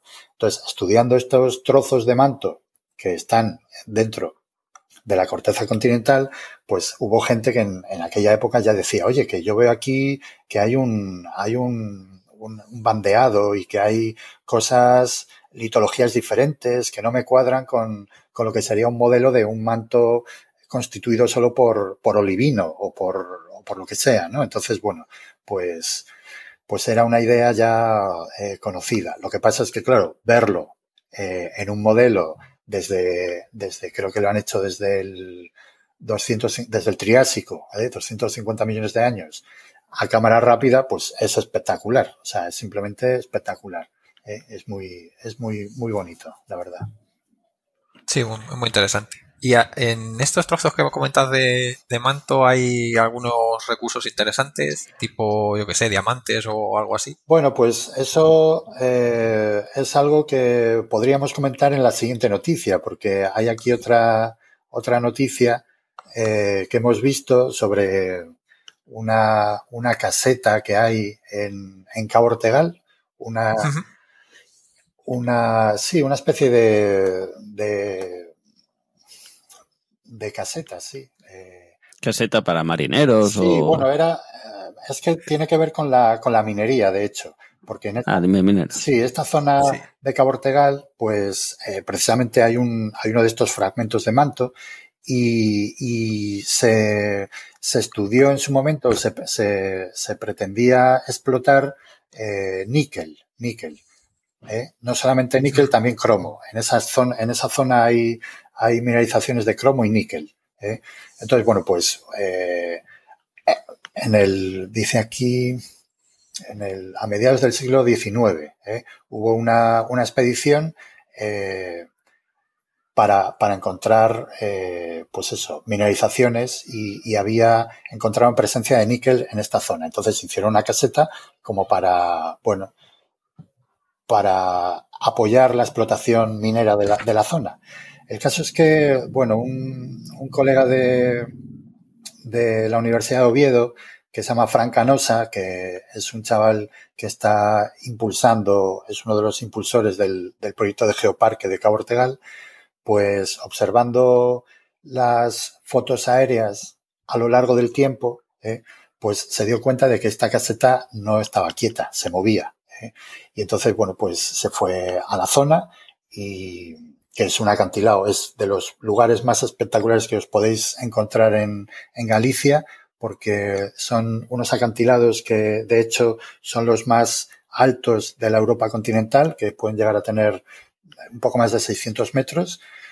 Y bueno, pues en estos acantilados eh, hay, hay varios lugares donde hay como una especie de cucharones, ¿eh? Que esos cucharones clásicamente se han interpretado como deslizamientos, ¿eh? aunque ellos en el artículo hablan de, posible eh, morfología glaciar, pero bueno, se interpretaron de siempre como, como deslizamientos. Y el caso es que lo que han visto que, es que efectivamente esta caseta está encima de, de, uno de estos deslizamientos, porque tiene por debajo una capa de arcillas y que, bueno, pues en los momentos en los que hay lluvia y todo eso, pues eh, aquello se mueve. Y parece ser que desde en unos 50 años, una cosa así, eh, ha podido llegar a moverse unos, unos 30 metros. ¿eh? O sea que es, es una noticia muy... Es la caseta mo mo movida, ¿no? Hay mucha movida sí, en esa la caseta. caseta móvil, sí. Sí. Porque lo que he entendido yo, no sé si, si lo he leído bien, era que, que está, las arcillas expansivas estas o Sí. plásticas están debajo de una capa de material de morrena, puede ser. Y es, es donde está la caseta, encima de la morrena. Claro, o- sí, según, sí, según esta interpretación eh, que habla de, de un, de un elemento eh, morfológico glaciar, pues sí, sería una especie de, de morrena con las arcillas debajo y pues nada, que se mueven. O sea, cuando llueve, que allí llueve mucho, pues, pues se mueven bastante. ¿Eh? Lo raro debe ser cuando no llueve, ¿no? Cuando, debe ser cuando se seca. Sí, esa zona ahí es, es complicado eh, que no llueva. La pluviometría de Galicia debe ser de las más importantes de la península. Pues sí, eh, Una cosa importante a nivel geológico es eso, las arcillas son, es un material que tiene la capacidad de hincharse mucho cuando recibe agua. Todo el mundo tiene la idea de la arcilla es impermeable, ¿no? No deja pasar el agua, pero eso es cuando está bien compactada, pero cuando tú hidratas, le vas añadiendo agua, pues la arcilla eh, se va se va separando como láminas. Esto quizá Pedro lo sabe mejor, pero son estructuras de tota- tetraedros que pueden ir laminándose, entonces pasa a ser como una textura gel, ¿no? También. No sé si estoy diciendo muchas barbaridades, pero Bueno, a ver, son las arcillas, lo que pasa es que son minerales que se, se organizan en capas, ¿eh?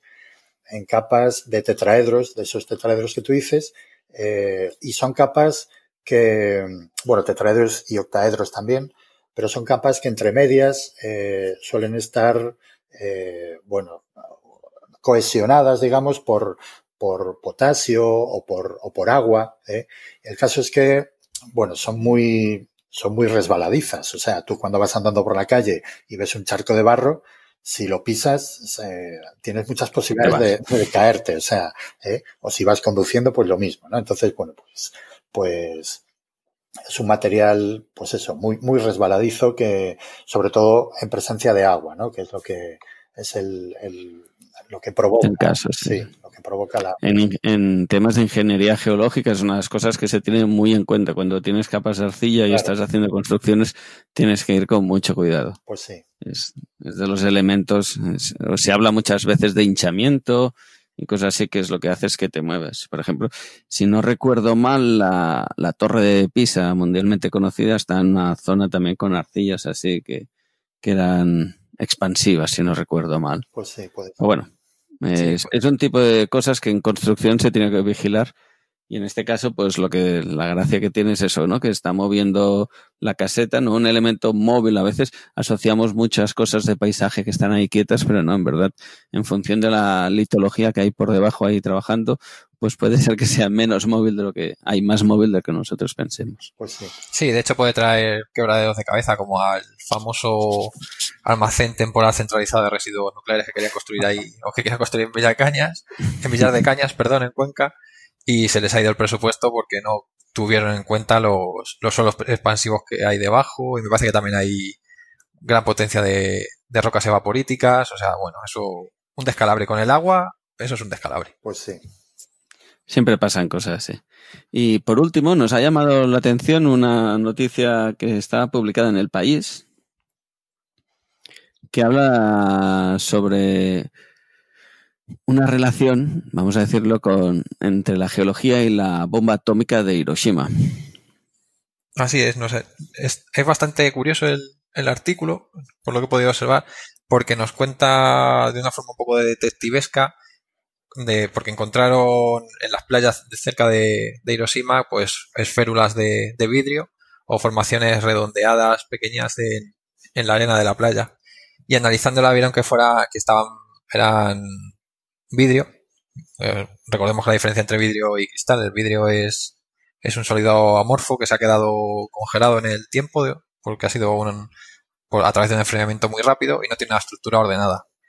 Y el, el, cristal, no, el cristal es completamente ordenado. Entonces lo que se han encontrado en, Hiroshima pues son vidrios pequeños con formas como si se hubieran congelado rapidísimo, digámoslo así, o solidificado rapidísimo, y el autor nos describe paso a paso cómo han ido descartando muchas opciones que había para llegar a determinar que han sido producidos por la explosión nuclear que hubo de, en la Segunda Guerra Mundial. Una cosa típica de lo que decía Mario, el, vidrio son estructuras amorfas donde el proceso de enfriamiento ha sido tan rápido que los átomos no tienen tiempo a ordenarse, ¿no? Los átomos les gusta mucho ponerse bien puestos alineados y cuando vas muy rápido enfriándolos, pues no les da tiempo y eso crea estructuras amorfas que conocemos como vidrio. En cambio, los cristales, que son los típicos cuando vas a una, una colección de minerales, ¿no? Esas formas tan ordenaditas, eso quiere decir que los átomos internamente se han estructurado como ellos les apetecía, ¿no? En función de sus fuerzas de atracción y se van poniendo eh, con formas regulares. Esa es la diferencia. Y uno de los sitios muy habituales donde encontrar vidrio es en los volcanes, porque sale material fundido, sale a, la a una temperatura, me invento 800 grados o... Yo en temas de temperaturas me pierdo mucho, quizá Pedro lo sabe mejor, pero bueno, sale un material muy caliente para que os hagáis una idea y al llegar a la atmósfera se enfría súper rápido. Entonces, en cierto tipo de volcanismo es muy habitual encontrar vidrio volcánico, ¿no? Se llama vidrio volcánico. Y en una situación así como una bomba de la magnitud de la que hubo en Hiroshima, que es muy bestia, pues os podéis imaginar que también habrá momentos de fusión y puede crear esa, ese enfriamiento rápido que transforma aquello que ha fundido pues en, en algo vítreo. Entonces, eso en las playas, pues las playas también son sitios donde se acumulan materiales que tienen, que aguantan bien la erosión, ¿no? Es eh, un vidrio acostumbra a ser un silicato, ¿no? Entonces, mmm, estará ya trabajando y se mantendrá muy duro y es un sitio habitualmente donde puedes encontrar este tipo de, de materiales de cierta dureza, ¿no? Sí, de hecho, les han llegado a poner incluso nombre, han identificado, digamos, una especie de, con, con el nombre de, de, la zona, no sé si le han llamado Hiroshiorita o algo así similar, y en contraposición han, han utilizado también vidrios que se encontraron en el sitio de pruebas de Estados Unidos, ahí en, creo que era el Álamo o... Álamo Gordo, sí. Álamo Gordo. Sí y en el, que es, el desierto y ahí el tipo de vidrio es distinto porque el de Hiroshima, claro, tiene todo componentes de que se volatilizaron de la ciudad y es mucho más variado que el de Álamo Gordo porque son todo son es todo arena del desierto, era digamos es más monótono. Y ha sido si os leéis el paper por curiosidad te explica todo muy detallado de cómo ha ido descartando que no fueran procesos mineros de, de la ciudad de al lado o incluso llegan a, a investigar si han sido fuegos artificiales que hubieran aparecido en la, en la playa y lo hubieran provocado los fuegos artificiales. La verdad es que es muy. Me ha parecido interesante. Más allá de lo anecdótico, me ha parecido interesante. Pues sí, sí, la verdad es que está bien, porque además, claro, hay otros, otros procesos naturales que pueden generar vidrios parecidos, como un impacto meteorítico y cosas por el estilo. O sea que, bueno. Eh... Sí, enlaza, con eso puedes enlazar con los últimos hallazgos de, del impacto de, lo, del asteroide que borró a los dinosaurios, También. a los dinosaurios no avianos, que se han encontrado un montón de testitas, se llama el a lo largo de a lo mejor a una distancia de 2.000 o 3.000 kilómetros de, de la zona del impacto. Pues sí. Y han descartado también que fuera un bólido eh, extraterrestre, por eso haciendo análisis de isótopos, composición y todo eso, es, bastante interesante. Pues sí. Vale, pues hasta aquí nuestro ratito de comentar las noticias y si os parece pasamos a la entrevista. Muy bien. Muy bien. Hola queridas y queridos oyentes. Como podéis comprobar, yo no soy Carles, aunque puedo hacer chistes geológicos tan buenos como él. Si escuchasteis el pasado mensual, ya sabréis que Carles está involucrado en un proyecto que le quitará bastante tiempo y nos ha pedido que le cubramos las espaldas con el podcast. Pues como ya hablamos en la intro, esta semana ha salido una noticia relacionada con la regeneración de la bahía de Portman. De lo que ocurrió en esa bahía murciana ya os hablé en el programa 59 de hace cuatro años, pero hoy me acompaña una compañera de mi departamento que es especialista en el tema y que nos va a dar más detalles. Pero antes de comenzar con la noticia, eh, vamos a hablar un poco de ti, porque tú eres eh, ambientóloga, ¿verdad? Sí, hola, buenos días. Sí, yo estudié ciencias ambientales en la Universidad de Murcia y luego hice mi tesis doctoral en la Bahía de Pormaña y la Sierra Minera de Cartagena la Unión.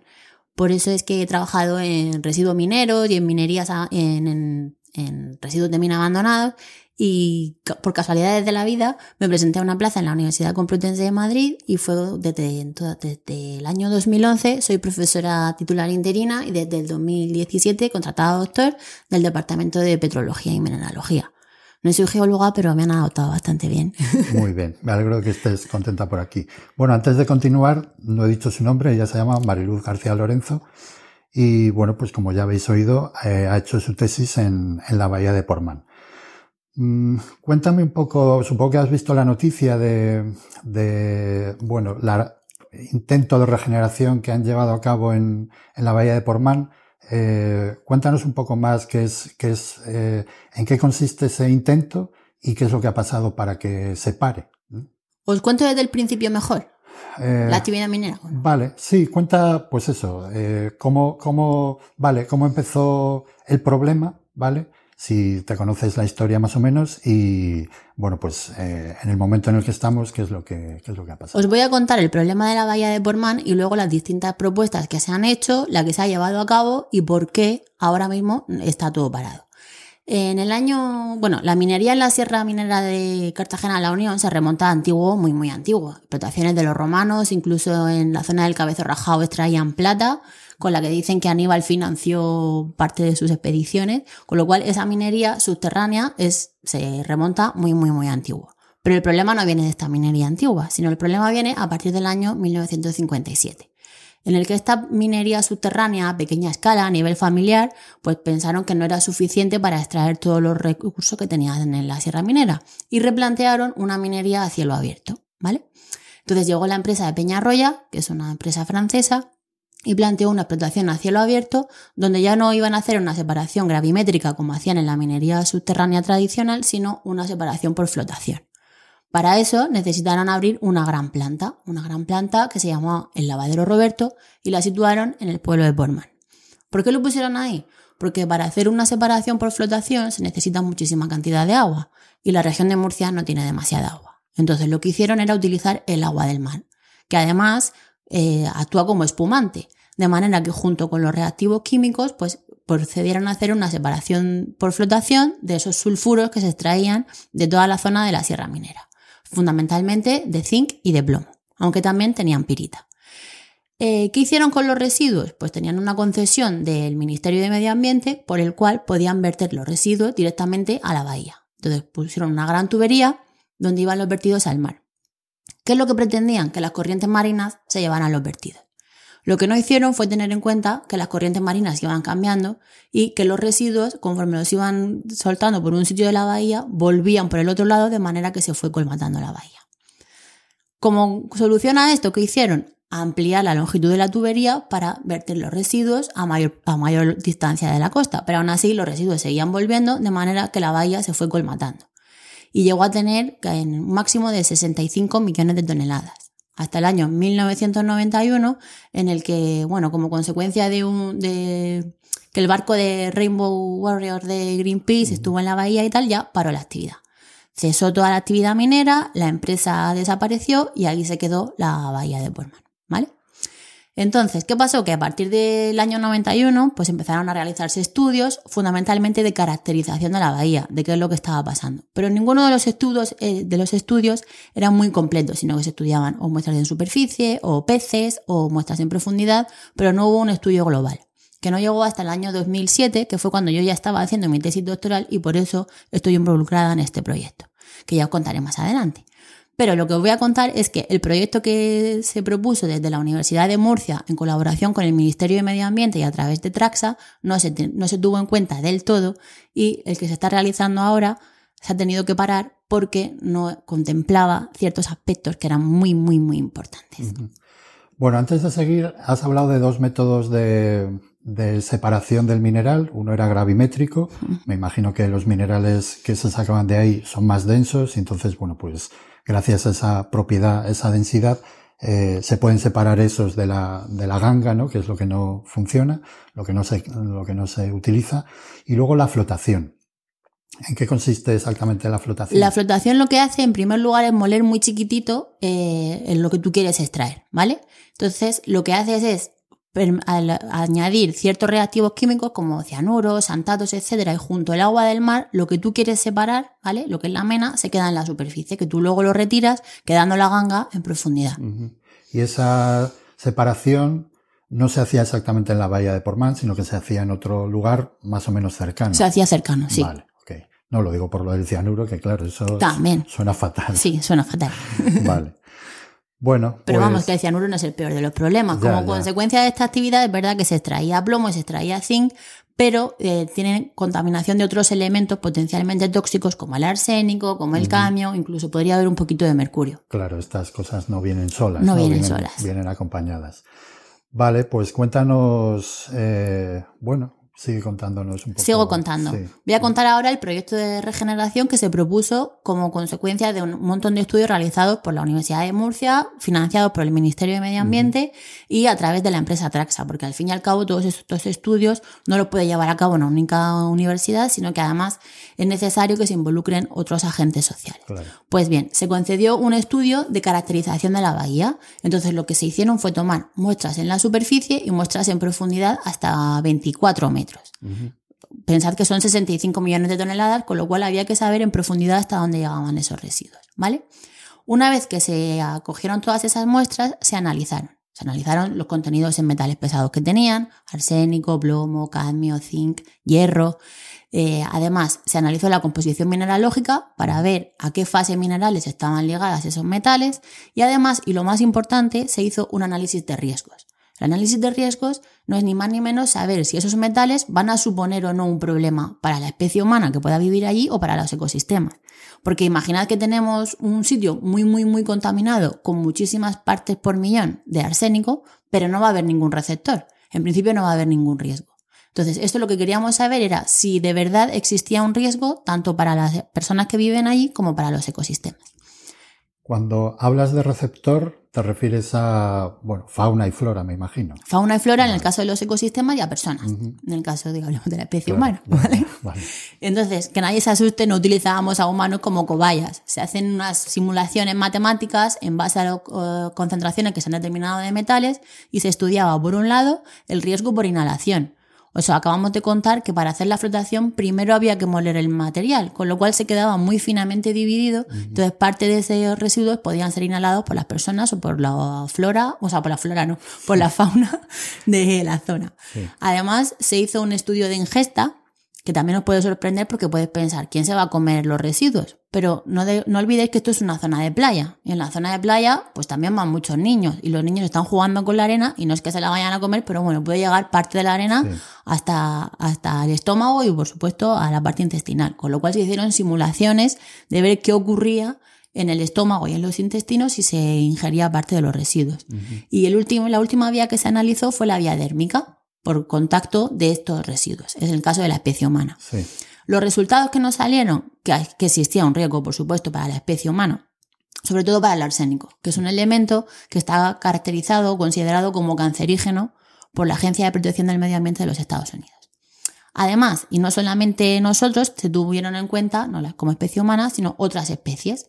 Para ello se diseñaron un montón de experimentos con bacterias, con crustáceos pequeñitos, con plantas, con doradas, con mejillones, etcétera, etcétera, de manera que estudiábamos qué les ocurría a todas esas especies cuando estaban en contacto con los residuos.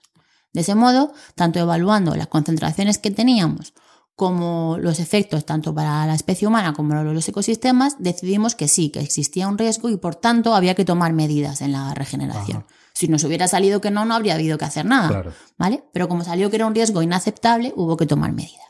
Entonces, era la época dorada en la que eh, gobernaba el Partido Socialista y gracias a Cristina Narbona se movió, se movió mucho este proyecto y se, y se dotó de dinero. Se construyó justo en la zona de la bahía un gran laboratorio ambiental donde podíamos estar estudiando in situ todas las muestras. Y además se pensó, vamos a ver, ¿cómo vamos a recuperar esta zona? Pensad que son muchísimos millones de toneladas.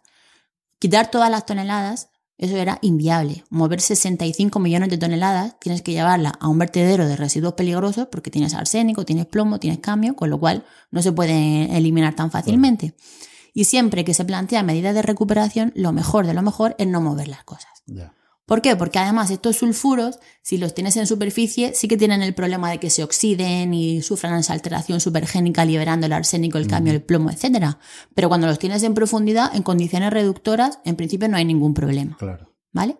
Además, hicimos algunos estudios isotópicos en los que estudiando isótopos de azufre veíamos que incluso en profundidad estaba ocurriendo una reducción de los sulfatos a sulfuros como consecuencia de la actividad bacteriana.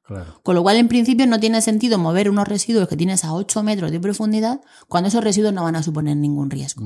Entonces, el proyecto de recuperación lo que pretendía era estabilizar la parte superficial, el primer metro, que era el más reactivo, y dejar eh, el resto sin tocar. Además, se hicieron estudios para ver si había infiltración de agua marina. Estamos tan cerca de la playa que puedes pensar que las corrientes marinas estaban llegando a la zona profunda. Pero se habían compactado tanto los residuos que como consecuencia de la gran cantidad de hierro, que la pirita al principio se desechaba, se generó una especie de pan de hierro, una estructura dura que impedía que entrara el agua del claro, mar. impermeable. Claro, de manera que esa parte ya de manera natural se había eh, estabilizado, se había recuperado un poquito. Claro o al menos no estaba generando nuevos aportes de metales pesados. Con lo cual la idea era estabilizar en el primer metro. ¿Qué se planteó? Pues lógicamente como consecuencia de la actividad minera tenemos unos pH muy ácidos, muy bajos, que son los que permiten que esos metales estén muy móviles. ¿Vale? ¿Cuál es la suerte que tuvimos? Que la zona de la región de Murcia, la litología predominante es una zona carbonatada, ¿vale? Con lo cual dijimos, si tenemos carbonatos cerca, a lo mejor lo que se puede hacer es añadir carbonato de manera que suba el pH y esos metales ya no estén disponibles. ¿Por qué? Porque precipitan en forma de hidróxidos o carbonatos u otras fases que ya no están disponibles para los organismos. Entonces, esto fue genial porque además en la zona hay muchas canteras de mármoles, ¿vale? Y cuando lavan el material extraído les queda un polvo muy finito, muy finito, que es un 95% de carbonato cálcico. Con lo cual teníamos un residuo de una actividad que no lo iba a utilizar, el filler calizo ese, que es el polvillo este carbonato cálcico, y teníamos un problema de acidez y de metales. Dijimos, pues perfecto, lo que vamos a hacer es coger ese polvo y mezclarlo con nuestros residuos en el primer metro para ver qué es lo que ocurre, ¿vale? Para ello se diseñaron dos parcelas experimentales, chiquititas, eh, y se mezcló los residuos, se generó como una especie de un suelo con unos horizontes que nosotros habíamos creado artificialmente. En el horizonte más profundo teníamos nuestro suelo contaminado. Después habíamos puesto una mezcla de nuestro suelo contaminado al 50% con ese polvo finamente dividido, ¿vale? Encima se puso una capa de gravas para evitar la extensión capilar en épocas de cuando no llueve y por último se simularon dos condiciones, las que se iban a dejar en la bahía en el caso de que se recuperara. Por un lado, se dejó una zona de, de playa, ya que se pretendía que una parte se quedara como playa, y el resto se iba a utilizar como un parque. Ya que no se puede retranquear la línea de costa hacia el nivel que tenía en el 57, al menos se iba a construir una zona jardinada donde pudiera, donde no hubiera riesgo para que la gente estuviera allí. ¿Vale? Entonces, en esa parcela de parque se plantaron especies que de manera natural crecen en la región. Se les ayudó con riego durante el primer año, pero luego funcionaron fenomenalmente. ¿Qué se observó? Que los resultados eran fantásticos. Echando el 50% de ese filler calizo, no había nada de movilidad de metales, se cogían muestras de agua a la entrada y a la salida y no había nada de arsénico, cambio de plomo, con lo cual la estabilización había funcionado fenomenal. Con estos resultados el ministerio siguió apostando por el proyecto. Y lo que pensamos es, vale, mezclando en una proporción 1 a 1 al 50% había ido genial, pero a lo mejor no es necesario añadir tantísimo filler calizo. Pues entonces se hicieron ensayos en ese laboratorio que construimos, eh, probando con el 10, con el 20 y con el 30%, de manera que se optimizara el porcentaje de filler que había que añadir. ¿Vale? Es verdad que con el 20% habría sido suficiente, pero como uno de los ensayos que hemos dicho de crustáceos no salió bien al 20%, fuimos bastante más restrictivos y propusimos hacerlo con el 30%. De manera que estos fueron los resultados que se presentaron al Ministerio de Medio Ambiente en el año 2010 o así. ¿Qué pasó? Que entramos en una gran crisis económica, de repente se adelantaron las elecciones y todo lo que estaba presupuestado en materia ambiental se desapareció. Se acabó, ya. Lo primero que se quita cuando hay una crisis es la parte ambiental porque, bueno, hay otras cosas que se consideran prioritarias. Con lo cual esto fue la gran lástima de la bahía de Portmán, porque si hubiera seguido adelante este proyecto se habría incrementado. Claro, y estaría, a día de hoy estaría solucionado prácticamente. Era muy sencillo, era un proyecto, ya has visto que es muy sencillo, es utilizar un residuo de otra actividad que no supone movilizar ningún residuo, ni llevarlo a, ningún vertedero, ni nada. O sea, era muy sencillo, era un tratamiento in situ, sin mover nada. Eh, además, este proyecto se publicó en el Boletín Oficial del Estado una declaración de impacto ambiental positiva, porque todos los proyectos que se van a llevar a cabo tienen que hacer un estudio de impacto ambiental. ¿Qué pasó cuando se publicó esa declaración de impacto ambiental? Que tuvieron en cuenta, bueno, tuvieron en cuenta y se consideró la opinión de los vecinos y de los agentes sociales. Que yo no digo que no sea necesario, pero algunas veces hay que filtrar. Claro. ¿Vale? Entonces, ¿qué es lo que quería la gente? La gente quería que la línea de costa volviera a estar en el punto donde estaba en el año 57. ¿Vale? Con lo cual tomaron una decisión, entre comillas, salomónica, porque lo que decidieron fue hacer una parte de estabilización, pero también vamos a retranquear a la mitad o un poco más la línea de costa. Con lo cual ni era sacar todos los residuos y no, era sacar ninguno.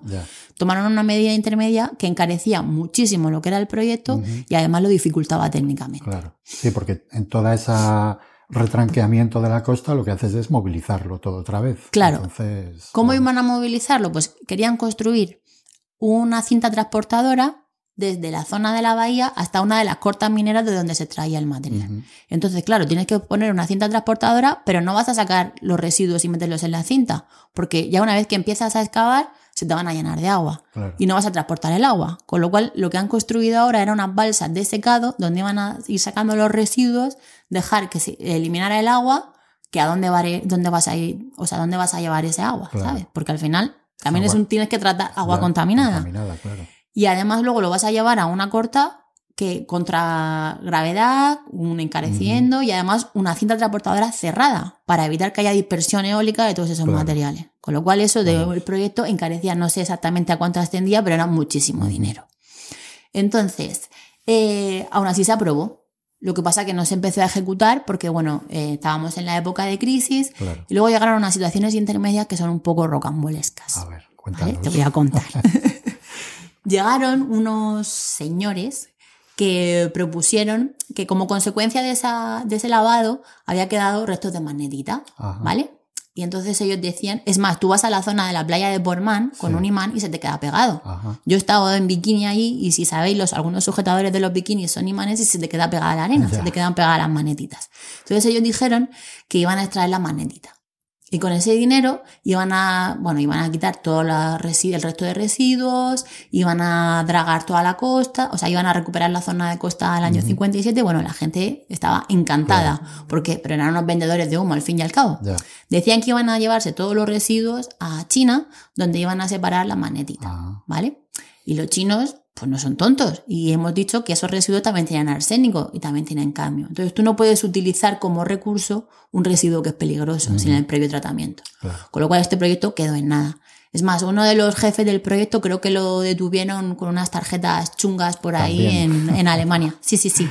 Vaya. Porque la magnetita eh, sería utilizada como mena de, hierro. De hierro, claro. Cuando utilizaba, al principio se extraían buscando fundamentalmente plomo y zinc y la pirita la desechaban, pero luego intentaron reutilizar o, recoger parte de la pirita. Y es verdad que la magnetita es uno de los residuos que ha quedado sin, tratamiento, entonces se quería utilizar como mena de hierro. Pero claro, el problema de utilizarlo como mena, porque sí que es verdad que tiene bastante hierro, es que tienes otros elementos que lo convierten en peligroso, con lo cual el tratamiento es muy complicado. Muy bien. Pues, y luego, bueno, háblanos un poco de este, de lo que se ha hecho finalmente y por qué no, Ah, vale, pues en el año 2016 o 2017 se retomó otra vez el proyecto original con modificaciones. Así que es verdad que, que, preveían parte de un tratamiento in situ, pero empezaron por lo más caro. Empezaron a mover residuos y empezaron con la parte de retranqueo de la línea de costa. Entonces han construido en la zona más cercana al mar como unas balsas gigantes, donde ahí están sacando los residuos y los están echando de manera que quieren eh, eliminar la mayor cantidad de agua posible y de ahí trasladarlos a la Corta San José, que está en la zona de la Unión. ¿Qué pasa? Que, bueno, yo creo que se han quedado sin dinero y aparte ha habido problemas en las adjudicaciones, eh, porque eran unas UTES, una era Ciomar con no sé qué empresa y la otra era pues, Ferrovial, creo, no estoy segura. El caso es que ha habido problemas entre ellas y por defectos de forma han paralizado la obra. Vale. Y ya, claro, el problema es que ya no se puede volver atrás y o dejarlo como estaba, porque es verdad que es la enésima vez que se ha intentado regenerar la bahía, pero hasta ahora no se había tocado nada en el sentido de mover residuos. Ahora la han movido e incluso se ha complicado más. Ya. Porque claro, las zonas que estuvieran ya estabilizadas, ahora de repente se han convertido en, en una fuente de, de contaminantes. ¿no? Exactamente, se han convertido en un foco secundario de contaminación y además estás generando un problema añadido de contaminación del agua, porque tú estás ahí teniendo como una especie de balsas que se han generado, que además ahí pues, tiene flamencos, tiene gaviotas, tienes un montón de organismos que están de manera natural apareciendo, pero que están expuestos a concentraciones de metales pesados. Con lo cual, claro, ya no vale todo lo que se había hecho igual. Ya. Una de las cosas que nos has hablado es de, de las plantas, ¿no? De lo que se llama bioremediación. Entonces, bueno, aparte del, del filler este calcáreo, eh, uno de los planes era, pues eso, plantar una serie de plantas que se dieran allí de manera natural y cómo, cómo actúan esas plantas eh, con los, estos elementos tóxicos. La fitorremediación es una solución fantástica para suelos contaminados por metales pesados, pero el problema que teníamos nosotros en Portman era la acidez que las acidez son muy pocas las especies que pueden desarrollarse con un pH de 1,5 o de 2. Entonces, la fitorremediación se planteó siempre como complemento a la estabilización química. Una vez que ya teníamos nuestros suelos estabilizados, eh, se planteó un par de experiencias con vegetación que crece de manera natural en zona de marisma, como era el carrizo, como eran otras especies así típicas de humedales, en las que no llegan a asimilar los metales, o sea, se asimilan los metales hasta la raíz, pero no los pasan a la parte aérea. Ajá. Entonces sí que en parte pueden retener parte de los metales, pero fundamentalmente lo que están haciendo es disminuir la erosión también y favorecer la estructura del suelo. ¿Vale? Muy bien. Luego, eh, bueno, una vez esas plantas, eh, claro, ya empiezan, si retienen esos elementos, se convierten también en, en tóxicas, ¿no? Cuando ¿Qué se hace con esas plantas? Cuando esas plantas, lo ideal de una especie de fitoacumuladora es que no solamente los, los asimile a través de las raíces, sino que los pase a la parte aérea. De manera que tú luego solamente tienes que cortar la parte aérea y ya gestionarla como un residuo peligroso. Entonces sí que es verdad que dices, bueno, pues si estás pasando los metales de un sitio a otro, tienes el mismo problema. No, pero los estás concentrando mucho en el organismo, con lo cual es más fácil de, luego de gestionar. En el caso de que tengan mercurio sí que es más complicado porque se volatilizaría, pero en el caso de que no tengan mercurio, tengan metales, en principio también se puede hacer una combustión controlada en, en un vertedero apropiado.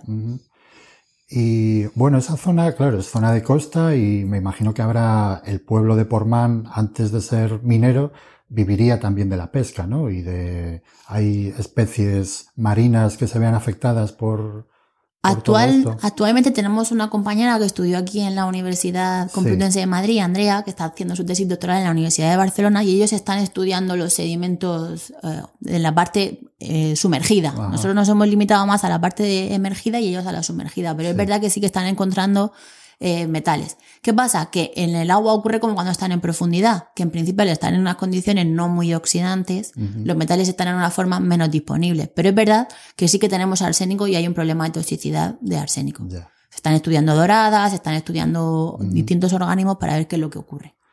Muy bien. El pueblo de Portman es un pueblo pequeñito que sí que vivieron mucho de la minería y por eso nadie tenía problemas cuando se estaban estos vertidos y ahora les prometen y les prometen, porque es verdad que están muy cerca de la manga, están muy cerca de toda la zona del Mar Menor, que es turísticamente muy importante, pero no terminan de remontar. Ya. Así que.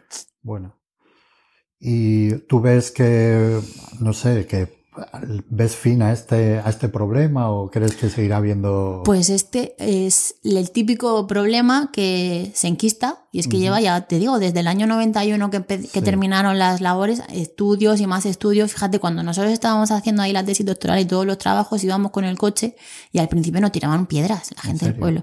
¿Por qué? Pero luego ya te integras con ellos y te das cuenta que ellos era la, no sé, la vigésima o la vigésimo segunda vez que les habían dicho que lo, lo iban a arreglar, y que lo iban a regenerar. Y son promesas incumplidas que la utilizan como moneda de cambio electoral unos y otros. Entonces, claro, yo también entiendo a la gente del pueblo que esté dolida. No sé qué es lo que va a pasar. Ahora mismo me parece muy complicado porque yo si fueran las administraciones públicas creo que habría que volver a hacer un estudio porque ahora ha removilizado todo y ya nada se comporta igual. Han cambiado las condiciones. Han cambiado las condiciones, con lo cual los resultados van a ser distintos. No sé qué es lo que va a pasar, supongo que volverán a adjudicarlo, pero es que yo creo que en principio el proyecto va a seguir siendo el mismo. Ya. Con lo cual no le veo buen final. Claro, ahí yo creo que, bueno, no, no fue muy, muy adecuado el consultar a la gente, ¿no? Porque claro, si ellos eh, quieren volver a la situación original y, y, eso conlleva más riesgo, yo creo que ahí tenían que haber, bueno, limitado, ¿no? Un poco la hmm. participación y... Tampoco le quiero culpar a los vecinos, sino que también al que toma las decisiones, porque, bueno, esto ya es una opinión personal, ¿eh? eh traer el filler, mezclarlo, necesitas una, una maquinita, o sea, no, no supone mucho gasto. Mientras que construir una cinta transportadora, llevar los residuos, adecuar la corta minera para que esté impermeabilizada, para que estén los residuos, todo eso supone muchísimo más gastos de lo que muchísimas más empresas se podrían beneficiar. Pero ya te digo que eso es mi opinión personal, que no, no está demostrado ni muchísimo menos. Pero que suponía más beneficio a mucha gente, eso desde luego. Ya, claro, eso, también pesa mucho. No, no primó el medio ambiente en este caso. Pues sí. Bueno, pues, pero sin embargo, bueno, no, no quisiera yo terminar con este mensaje así tan, tan pesimista, ¿no? Y vamos a hablar un poco de, bueno, de que, de, de, las, de las medidas que se pueden tomar a la hora de hacer minería en general, me refiero, no en sitios específicos y, y súper complicados, sino, por ejemplo, pues una corta en, en, medio de Galicia o de sulfuros o, por ejemplo, pues yo qué sé, cualquier otro lugar eh, claro, ahora la gente hay un sentimiento muy, muy en contra de la, de la minería, ¿no? Porque es muy contaminante, porque es muy mala, porque es todo. Sin embargo, vivimos en una sociedad que demanda mucha materia prima, ¿no? Y estamos viendo ahora el problema que hay entre China y Estados Unidos, que China de repente decide o puede decidir cortar el suministro de tierras raras y dejarnos un poco a dos velas, ¿no? Entonces, cuéntanos un poco tu opinión, tu, tu sentimiento sobre sobre esa posible contaminación que puede provocar una, minería de sulfuros o de tierras raras o de lo que sea, sin embargo, eh, tiene remedio, o sea, se puede minimizar el, efecto, ¿no? las consecuencias de, remover un montón de tierra. Cuéntanos un poco. Bueno, vamos a partir de la base de que situaciones como la de Bormann es un caso excepcional como consecuencia de que no existía normativa que legislara sobre eso, ni, ni muchísimo menos. Ahora no, esto no se permitiría de ninguna de las maneras. Antes de empezar cualquier explotación minera, sea de lo que sea, de sulfuros o de tierras raras o lo que sea que quieras, o incluso de áridos, de lo que sea, tienes que tener un plan de recuperación, un plan de regeneración previo al cese de la actividad e incluso las administraciones públicas retienen parte del dinero de la empresa que va a llevar a cabo la explotación para que en el caso de que desaparezcan, como pasó con Peñarroya, se pueda hacer cargo, se pueda afrontar esta recuperación. ¿Vale? Yo estoy totalmente a favor de la minería siempre que sea sostenible y esté bien gestionada. Es verdad que yo he estudiado ciencias ambientales, pero también tengo un teléfono móvil. Y también sé que necesita un montón de elementos químicos que no crecen de los árboles. ¿Vale? Entonces, eh, en el caso de Ciudad Real, por ejemplo, ahora que se ha puesto tan, todo el mundo tan en contra con la extracción de estas tierras raras, era un tratamiento totalmente inocuo, en el sentido que era muy superficial, se limitaba al primer metro, extraían las tierras raras y volvían a dejar el resto del, sedimento, con lo cual, en principio, tampoco hay que volverse un talibán antiminero, porque ni muchísimo menos es necesario. Y además, en el caso de que ocurra algún problema, hay infinitas técnicas de recuperación que se pueden aplicar, ¿vale? De manera que los riesgos se minimizan. Si no, a priori, si no a priori antes de la actividad, siempre a posteriori se puede recuperar en el caso de que haya algún problema, como por algún error o por alguna, una cosa extra Claro. que haya podido ocurrir. Sí, yo creo que el problema principal es que, bueno, la gente tiene en mente siempre los, los accidentes que ha habido, pues eh, eh, me estoy acordando ahora de Aznalcóllar, por ejemplo, o de cualquier otra actividad que haya dejado así muchos problemas, o, o incluso, pues yo qué sé, me estoy acordando ahora de, de esa mina que se pretendía abrir en Galicia de oro. Claro, el oro lleva consigo un tratamiento con cianuro, ¿eh?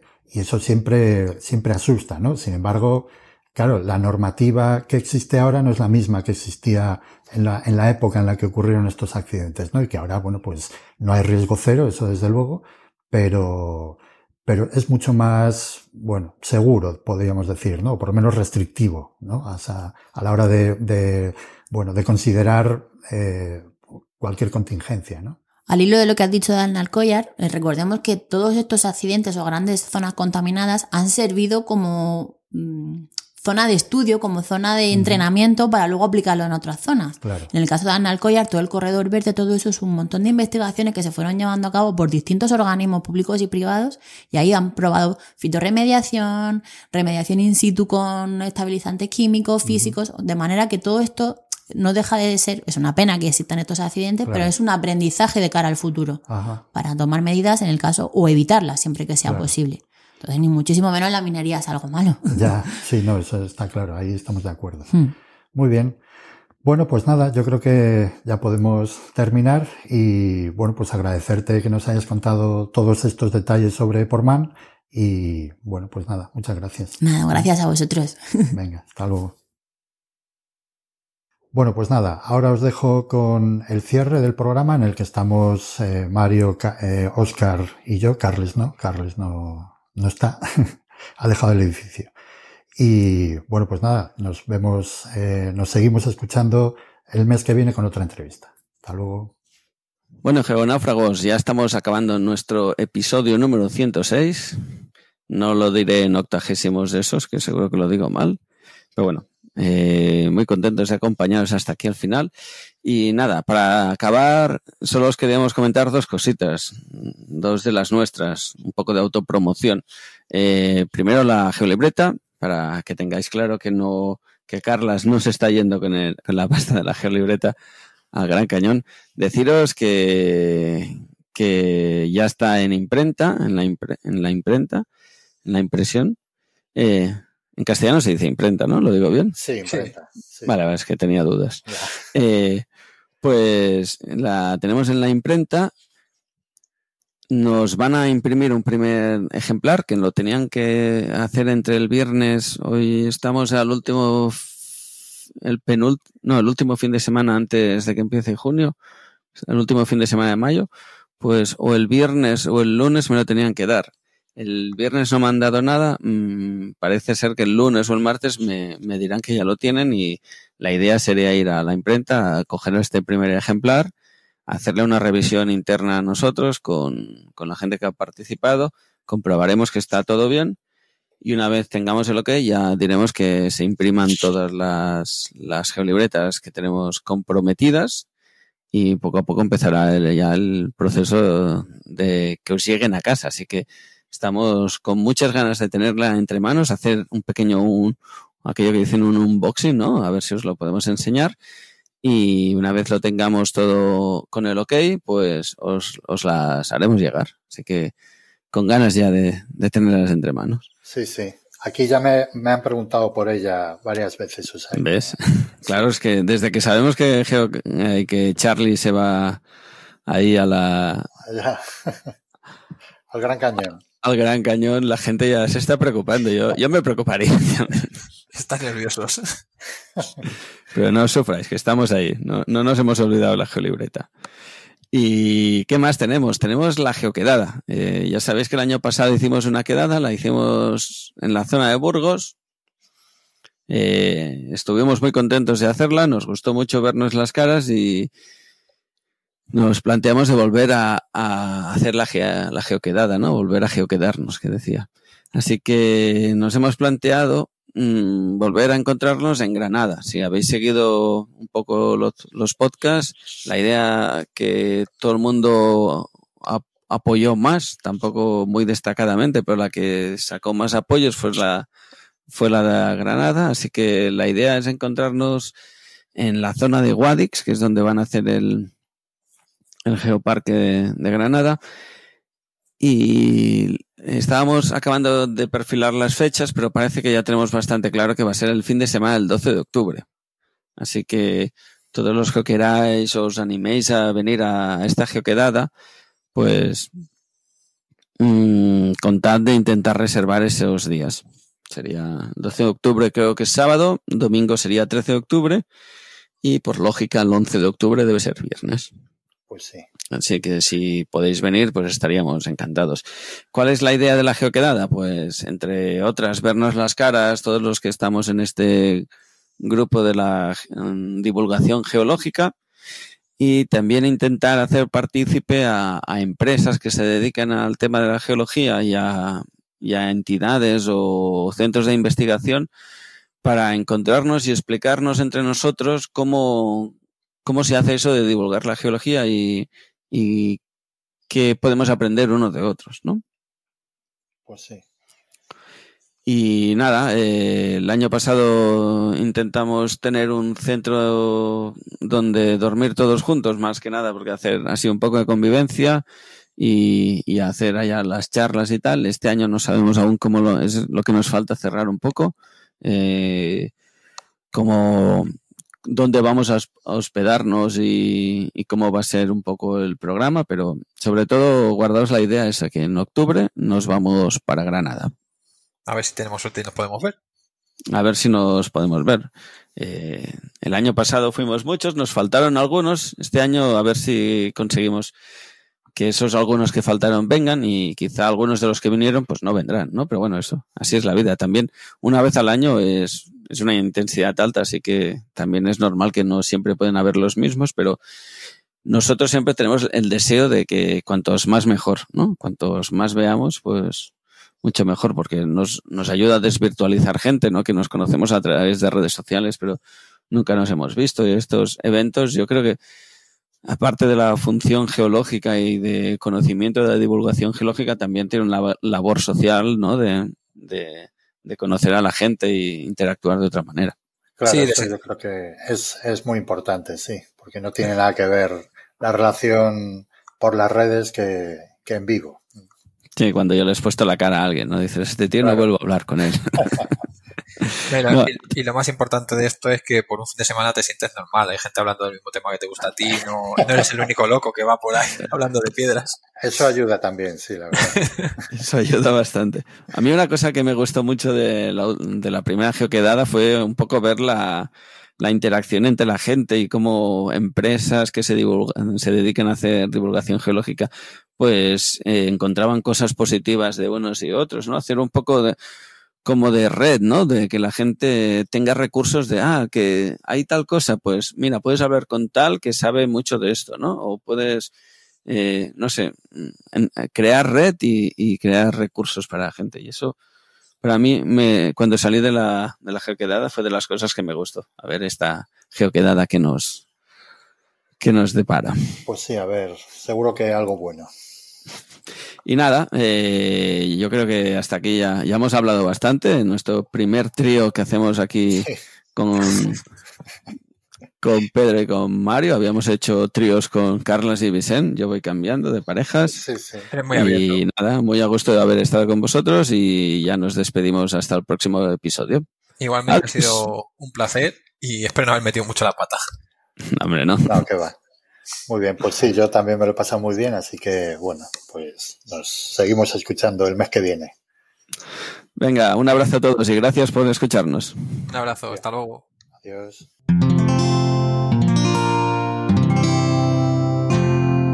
Puedes escuchar más capítulos de este podcast y de todos los que pertenecen a la comunidad Cuonda en cuonda.com.